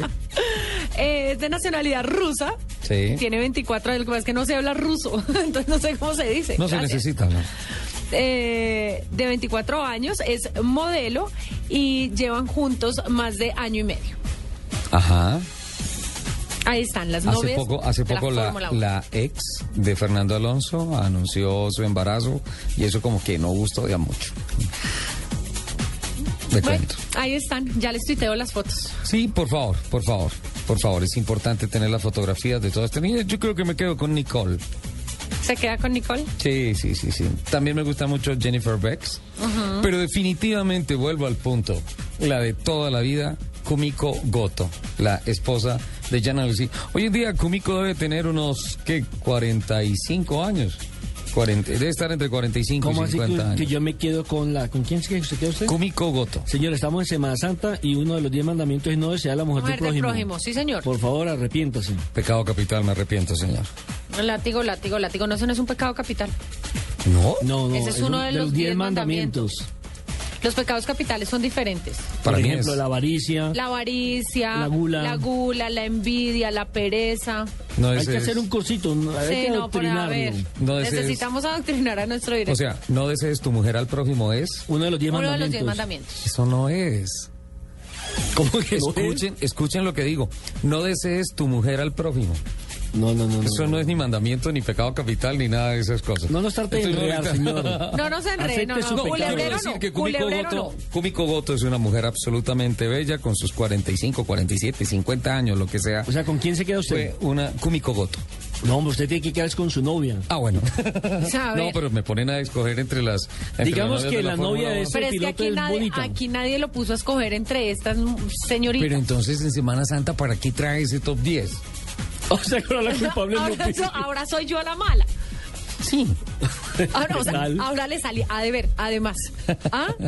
¿Qué Bueno, es esta vez? Continuemos adelante con muchas noticias sueltas. Ay, entre otras, esta semana fue el suceso del automovilismo colombiano por lo que por lo que hizo hicieron los pilotos en el campeonato Uy, sí. IndyCar en Sí. Long Beach, por lo que La Indy hicieron en la Indy Light. Gaby Sí. Chávez Gaby ganó Chávez, carrera. sí, señor. Está peleando el campeonato, Ha- Gaby. había, había estado punteando en la primera carrera. Eh, Sí. Hizo ahora, este último fin de semana, un circuito extraordinario ganando la Indy Light. Y le voy al resumen de los colombianos. Muchis- muchísimas gracias. en la. IndyCar. Sí. Eh, ganó el inglés Mike Conway. Mike Conwell, El segundo fue el australiano Will Power. Will Power, Y atención, que tercero fue Carlos Muñoz. novato. Novato, es el primer podium de Muñoz Una como carrera novato en esta sensacional. temporada. Sí, es una carrera sensacional. Y atención que Juan Pablo Montoya fue cuarto. Cuarto. Lo cual También quiere- un carrerón, señor. viene de menos a más. Ya Un carrerón. nuevamente a lo que son la eh, fórmula, a las carreras de fórmula. Recordemos que él desde el 99 eh, había corrido en esta misma pista en Long Beach, donde ha tenido la posibilidad de No ganar su corrió, primer premio. ganó.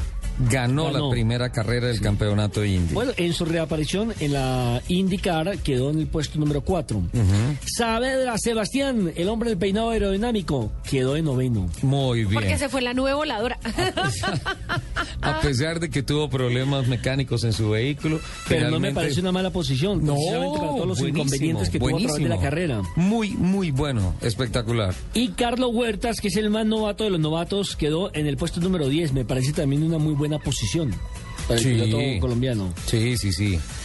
¿No le parece, don Ricardo? Y la próxima válida, recordemos que será el 27 de abril en Alabama, en los Estados Unidos. Sí, señor. Es, es la tercera fecha puntuable del campeonato kart norteamericano.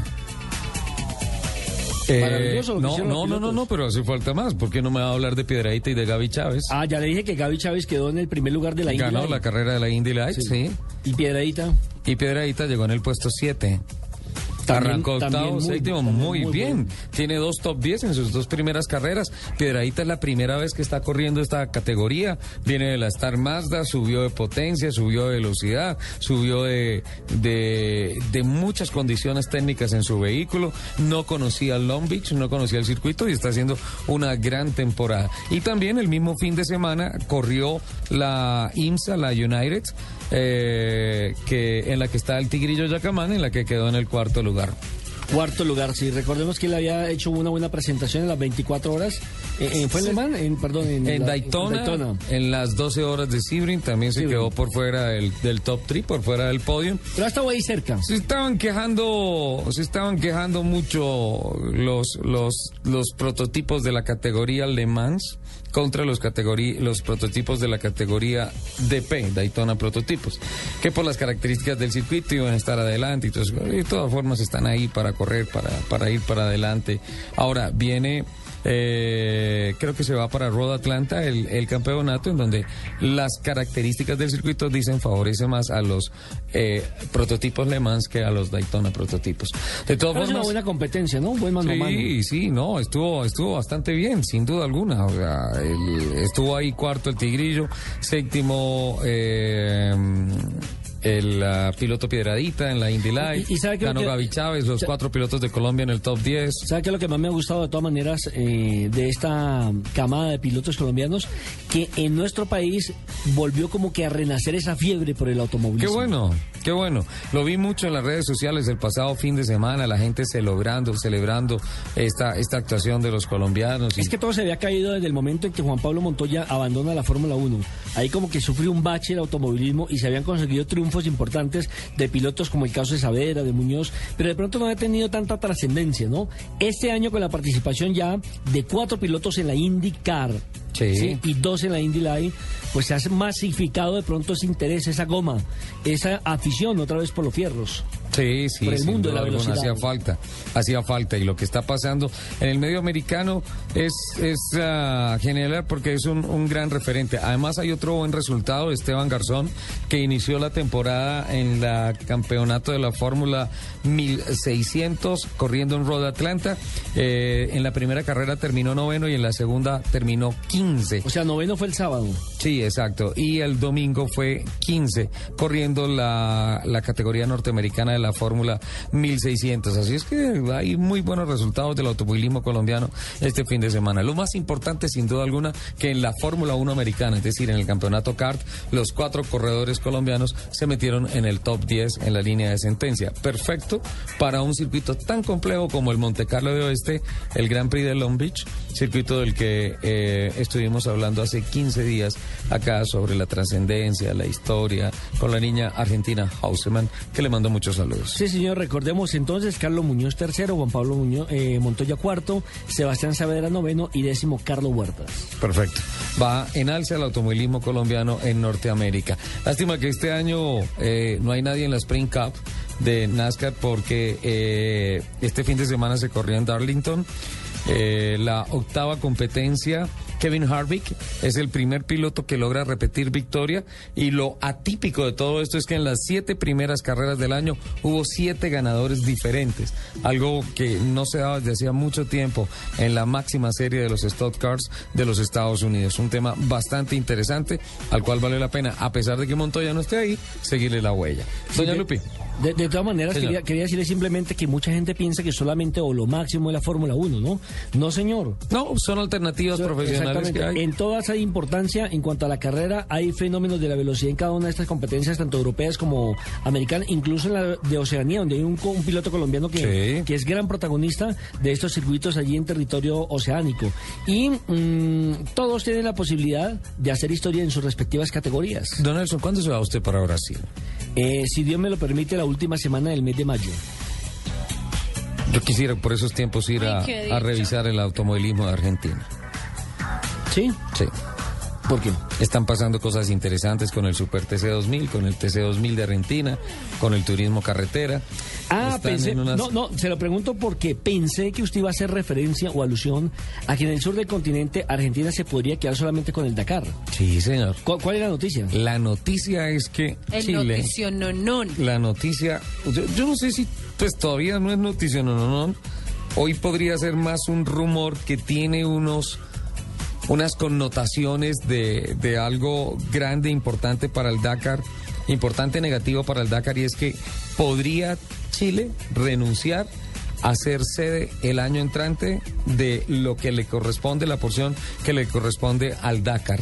Y ahí era la pregunta mía, que si la renuncia tenía algo que ver con el hecho de que el Dakar comience en Argentina y termine en Argentina. No, no. En principio, pues de pronto podría haber algo de trasfondo, pero lo que se ha dejado más o menos ver en las redes sociales y en los medios informativos argentinos que ya están hablando con mucha preocupación del tema es que más allá de esto es eh, el tema económico por el que la, situación económica a la cual se ve abocado el gobierno de Chile por el tema de eh, el terremoto Sí, los, los daños grandísimos que hubo recientemente y ahora por la, la, la catástrofe de mm, Valparaíso con un incendio, dice eh, Iban 12 la muertos, ¿no? de Chile, iban 12 12 muertos. Es eh, el incendio más grande en toda la historia de Valparaíso. Esto genera una afectación gravísima en lo social, en lo económico, que debe tener unas repercusiones importantes. Y una de esas repercusiones importantes podría ser el que Chile anuncie su retirada de eh, la parte del Dakar del año entrante. Eh, dirán, pero ¿por qué? Si el Dakar pasa por allá y no hay ningún problema. No, es que para que el Dakar pase por allá, el gobierno de Chile tiene que pagar una suma de dinero importante para ganarse toda la publicidad, toda la televisión, todo lo que implica el, el llevar el Dakar a cada uno de estos Es países. que el Dakar es como una vitrina, en este caso para los países que realizan la actividad. Y mira deportiva. que este, esto ya empieza a tener unas repercusiones con Brasil, porque en redes sociales empieza uno a ver ciertas voces de protesta en Brasil por el tema del gasto descomunal del país para generar toda la infraestructura y dar soporte a la llegada del Campeonato Mundial de Fútbol versus la posición de Michelle Bachelet, la presidenta de Chile, que ha dicho para nosotros muy bueno lo del Dakar acá, tiene un costo importante, pero definitivamente el gran problema es que tiene que estar por delante lo social de mi país. Entonces, No, eso, en- eso en- empieza en- a en eso me generar... parece que está pensando en su Sí, pueblo. claro, claro, está pensando, está pensando en eso. Entonces, pues obviamente es absolutamente respetable la posición del gobierno de Brasil, la de la de Chile, son dos formas de pensar diferentes, pero pues eso también está generando unas reacciones importantes. Doña Lupi, tenemos noticias que ya casi nos vamos. Sí, señor. Eh, recuerda que yo le estuve hablando que Sí. se estaba desarrollando eh, em, una especie de prototipo Sí. volador. como, la, prototipo- ah, sí. como la nube voladora. Más o menos así, pero eh, digamos que va a ser para una sola persona. Ah, no, para dos personas, perdón. Va a ser un biplaza. Eh, se empezó a desarrollar en el marco del People's Car Project. Es una iniciativa lanzada por la automotriz Volkswagen en Beijing, China con el objetivo de conocer las ambiciones del mayor mercado automovilístico del planeta y así surgió eh, uno de los primeros prototipos del auto del futuro, se llama el Hover Car. El Hover. Sí, señor. Ajá. Es un automóvil conceptual eh, que surgió entre más de 120 mil propuestas y ha sido incorporado a la agenda de este gigante alemán para su futuro desarrollo. Posee la forma de una esfera aplanada sobre sus costados. Sí. Eh, está confeccionado a base de fibra de carbono, flota por los aires y se desliza a través de rieles electromagnéticos. Además se maneja con solamente como con una palanca, como con un joystick. Me vuela más o menos así como el como el como el DeLorean, Ajá. que le salían los los eh, los circulitos electromagnéticos, Sí. más o menos así. Eh, cuenta con un poderoso sistema automatizado para la prevención de colisiones que evalúa constantemente el tránsito de otros vehículos y de, y de los peatones para activar los frenos de emergencia, disminuir la velocidad y realizar maniobras evasivas sin la necesidad de que el conductor intervenga. Eso va a ser un salto impresionante en la industria del automóvil. Sí, señor. Sí, señor. Además, el diseño está bastante bonito. Ya también les voy a tuitear las fotos. Mírelo acá, yo ya se lo había mostrado. Pero le puede echar ahí la, la ojeadita, señor. Es bastante interesante el, el Y ya hay diseño. un video demo, ¿no? Sí, hay señor. un video demo Hay que un video está- demo. Deberías compartirlo, por favor, con toda la gente en el Perfecto. Twitter de Autos y Motos. Bueno. Estaba revisando el éxito de Renault con la venta de un millón de Duster. Sí. Eh, lo referenciamos también en nuestras voces y rugidos. Y estaba mirando cuál es el top 5 de Ricardo Soler. Los cinco primeros mercados de la Duster. Y veo que está en Rusia con 151.633 unidades, Francia 145.612 unidades, Brasil 117.303 unidades, India 85.974 unidades y Alemania 70.159 unidades. Este es el, el mercado de la Duster que está de celebración en estos momentos por su ensamble número 1000, perdón, un millón.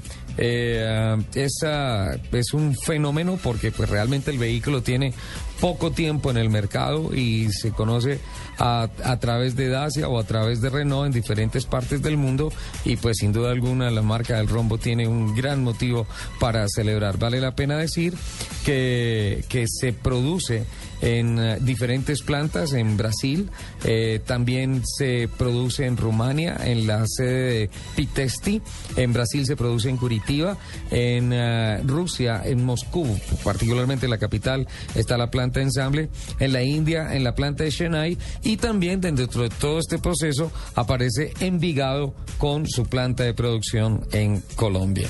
Ah, Esto- qué cosa más buena, mi amor. como, como nos decía nuestra invitada hoy, Cristina Beoya, el que es lindo es lindo. Eso el que es lindo, es lindo, eso nada que hacer. Más noticias, don Nelson. Pues bueno, eh, la verdad, la verdad es que eh, esperamos que en los próximos días también ya la alcaldía tome la decisión de si va a modificar o no el famoso pico y placa, ¿cierto? Hay que hacerle seguimiento a Sí, eso. es Y reflexión esta semana. Eh, Es decir, si eh, van a aumentar las horas como inicialmente se había presupuestado, sí. que no sean eh, como por ejemplo están funcionando ahorita de 6, de 6 de la mañana a 7 y media, a 8 y media mejor, si la va a prolongar un poco más, una hora, dos horas más, o simplemente se van a quedar en lo que hasta el momento se ha venido presentando y esperar qué va a pasar entonces con la nueva alcaldía. Sí, sí. De qué, qué tema tan complejo que todas estas decisiones importantes socialmente para la ciudad dependan de la movida política, ¿no? Es como Sí, ah, complicado. como complicado, y mientras tanto es el usuario, el ciudadano, el conductor. Nosotros somos los que pagamos esas consecuencias. Exactamente, exactamente. Lamentablemente hay que decirlo, como también estamos invitando a todas las personas que de diferentes puntos del país, que han salido a sus fincas a eh, tomar la Semana Santa, al regreso a sus respectivas ciudades lo hagan con el mayor cuidado. Uno de ellos es, por ejemplo, no conducir eh, después de usted haber trasnochado. O Dos, bajo efectos sí, del alcohol. no conducir eh, en Guayabado. Sí. Y mucho menos conducir en estado de embriaguez. En Guayabao es el equivalente también bajo efectos de, Sí, de sustancias que psicoactivas. ajá, manejar en Guayabo es como lo mismo que, que manejar ebrio. Otro de los puntos, hacer la revisión tecnomecánica, ¿no? Antes de- Importantísimo, de importantísimo. salir. Ese es un punto clarísimo. Otro, llevar efectivo para pagar los peajes, para que no termine armando trancón precisamente en los retenes, en los sitios Ajá. donde tiene que pagar el peaje. Claro. Llevarle sencillito, llevar la plata exactamente lo que vale, su respectivo peaje para evitar, por supuesto, la congestión o, por qué no decirlo, que en un momento determinado la cajera no tenga de vueltas. Ha funcionado la operación Éxodo muy bien, que ha trazado la Policía de Carreteras en todo el país, la Policía Nacional en todo el país. El pasado fin de semana, después del programa, viajé a Ibagué y me devolví, viajé de día, también anduve de noche y funcionó muy bien el tema de la movilidad en las carreteras. Hasta el momento creo que la operación Éxodo le da la razón al Departamento de Planeación de la Policía de Carreteras para ver cómo se mueve este tema de tantos carros en carretera en Semana Santa. Digamos que hemos aprendido en las últimas eh, puentes o los últimos eh, fines de año, donde eh, la gente se moviliza muchísimo en territorio colombiano y en eso la policía está muy atenta. Obviamente habrá cosas por mejorar como en Claro, todo. siempre, Pero siempre. va- digamos que vamos por buen camino y sobre todo es que el problema no depende de la policía, sino de la concientización de cada conductor. Además, ya estamos en plan retorno, ¿no? Y hay que apoyar las autoridades. Eso, Por eso le digo, hoy eso sábado, claro. hoy sábado hay gente que eh, le madruga al tiempo y que se ha venido hoy sábado eh, para sus respectivas ciudades. Por ejemplo, nosotros estamos en la capital de la República, los que están fuera de Medellín eh, quieren evitar el trancón que seguramente se va a presentar mañana domingo porque es el mayor volumen de ingreso de autos a las diferentes capitales de departamento. Y es una buena decisión, porque con eso se le quita la cantidad de carros a mañana domingo, que es el día complejo de la operación Y no, retorno. y, no habrá, y no habrá el que termine viajando en la madrugada del lunes, que vivan aquí muy cerca de la capital ¿Ah, sí? de la República, Sí, en las sí, sí. fincas, en los balnearios, y quieran venirse tipo 3, 4 de la mañana para evitar precisamente lo que puede ser la congestión del día domingo. Recuerden de todas formas que el lunes hay que cumplir con el pico y para placa, llegar ¿no? derechito a la oficina. Sí, genial. Eh, Lupi, ¿tiene noticia o les cuento mi frustración de hace ocho Cuéntenos días? su frustración. No me dejaron hace ocho días contarles la ruta de travesías extremas 2014, Por capítulo favor, lo Colombia. escuchamos atentamente. Ya estuvimos trabajando en el tema, fuimos hasta Casanare. Eh, Lupi, Fuimos de mucha gente, fue usted solo. Fue usted, Lupi sí, no fue nosotros no fuimos. pero es que ustedes son mis invitados. Ya. Ustedes Ajá. son mis invitados, entonces Ah, yo que les, desde que las les- excusas se inventaron. les puedo dibujar acá con palabras cómo va a ser el tema, pero pues si me pongo a llevarlos a hacer la hoja de ruta, es que vamos a parar aquí y vamos a decir... Pero nosotros podríamos no. colaborarle. Es más fácil que entre tres hagamos un informe que le toque a usted solito. No, les voy a contar, les voy a contar para que se sorprendan. Eh, las travesías extremas de este año van a tener ah, cerca de 850 kilómetros de recorrido. Sí. O sea, un trazado duro, duro, duro. El año pasado fue en La Guajira, fue eh, arrancando en Ay, que la Santa Marta. pasamos, que la pasamos más bueno que un chucho. Sí. Mire las consecuencias. Nueve meses después miremos las consecuencias. No, a ver, me dicen acá internamente que se acabó el tiempo. ¿Otra vez me quedo sin contarle la ruta? No puede No ser. puede ser. ¿Otra frustración? Culpa Joana. Se me acabó el tiempo. Fue, fue por Joana. ¿Qué pasó, Joana? ¿No hay ruta? No. Bueno, tenemos No. tiempo. Recordemos cuándo va a ser el. Es en agosto. En agosto. 20 de agosto. 20, 21 y 22 de agosto. Tenemos tiempo todavía. Para que nos cuente con más detalles. Eh, haga una sintaxis, por favor, Ajá, para dentro de no, ocho días. mejor dicho, dentro, mejor dicho, dentro de ocho días lo primero que vamos a hacer es contar eso. ¿Me lo prometen? Lo prometo. Me- No puede ser. dos Es más, mire, no es más, digo. es más, le voy a dar mi tiempo del top 10 para que usted cuente su No, señora, trabaje. trabaje, haga sus Qué cómoda, ¿no? Qué Nelson. Señores y señores, hemos llegado entonces al final de Autos y Motos. Estamos todavía en Semana Santa.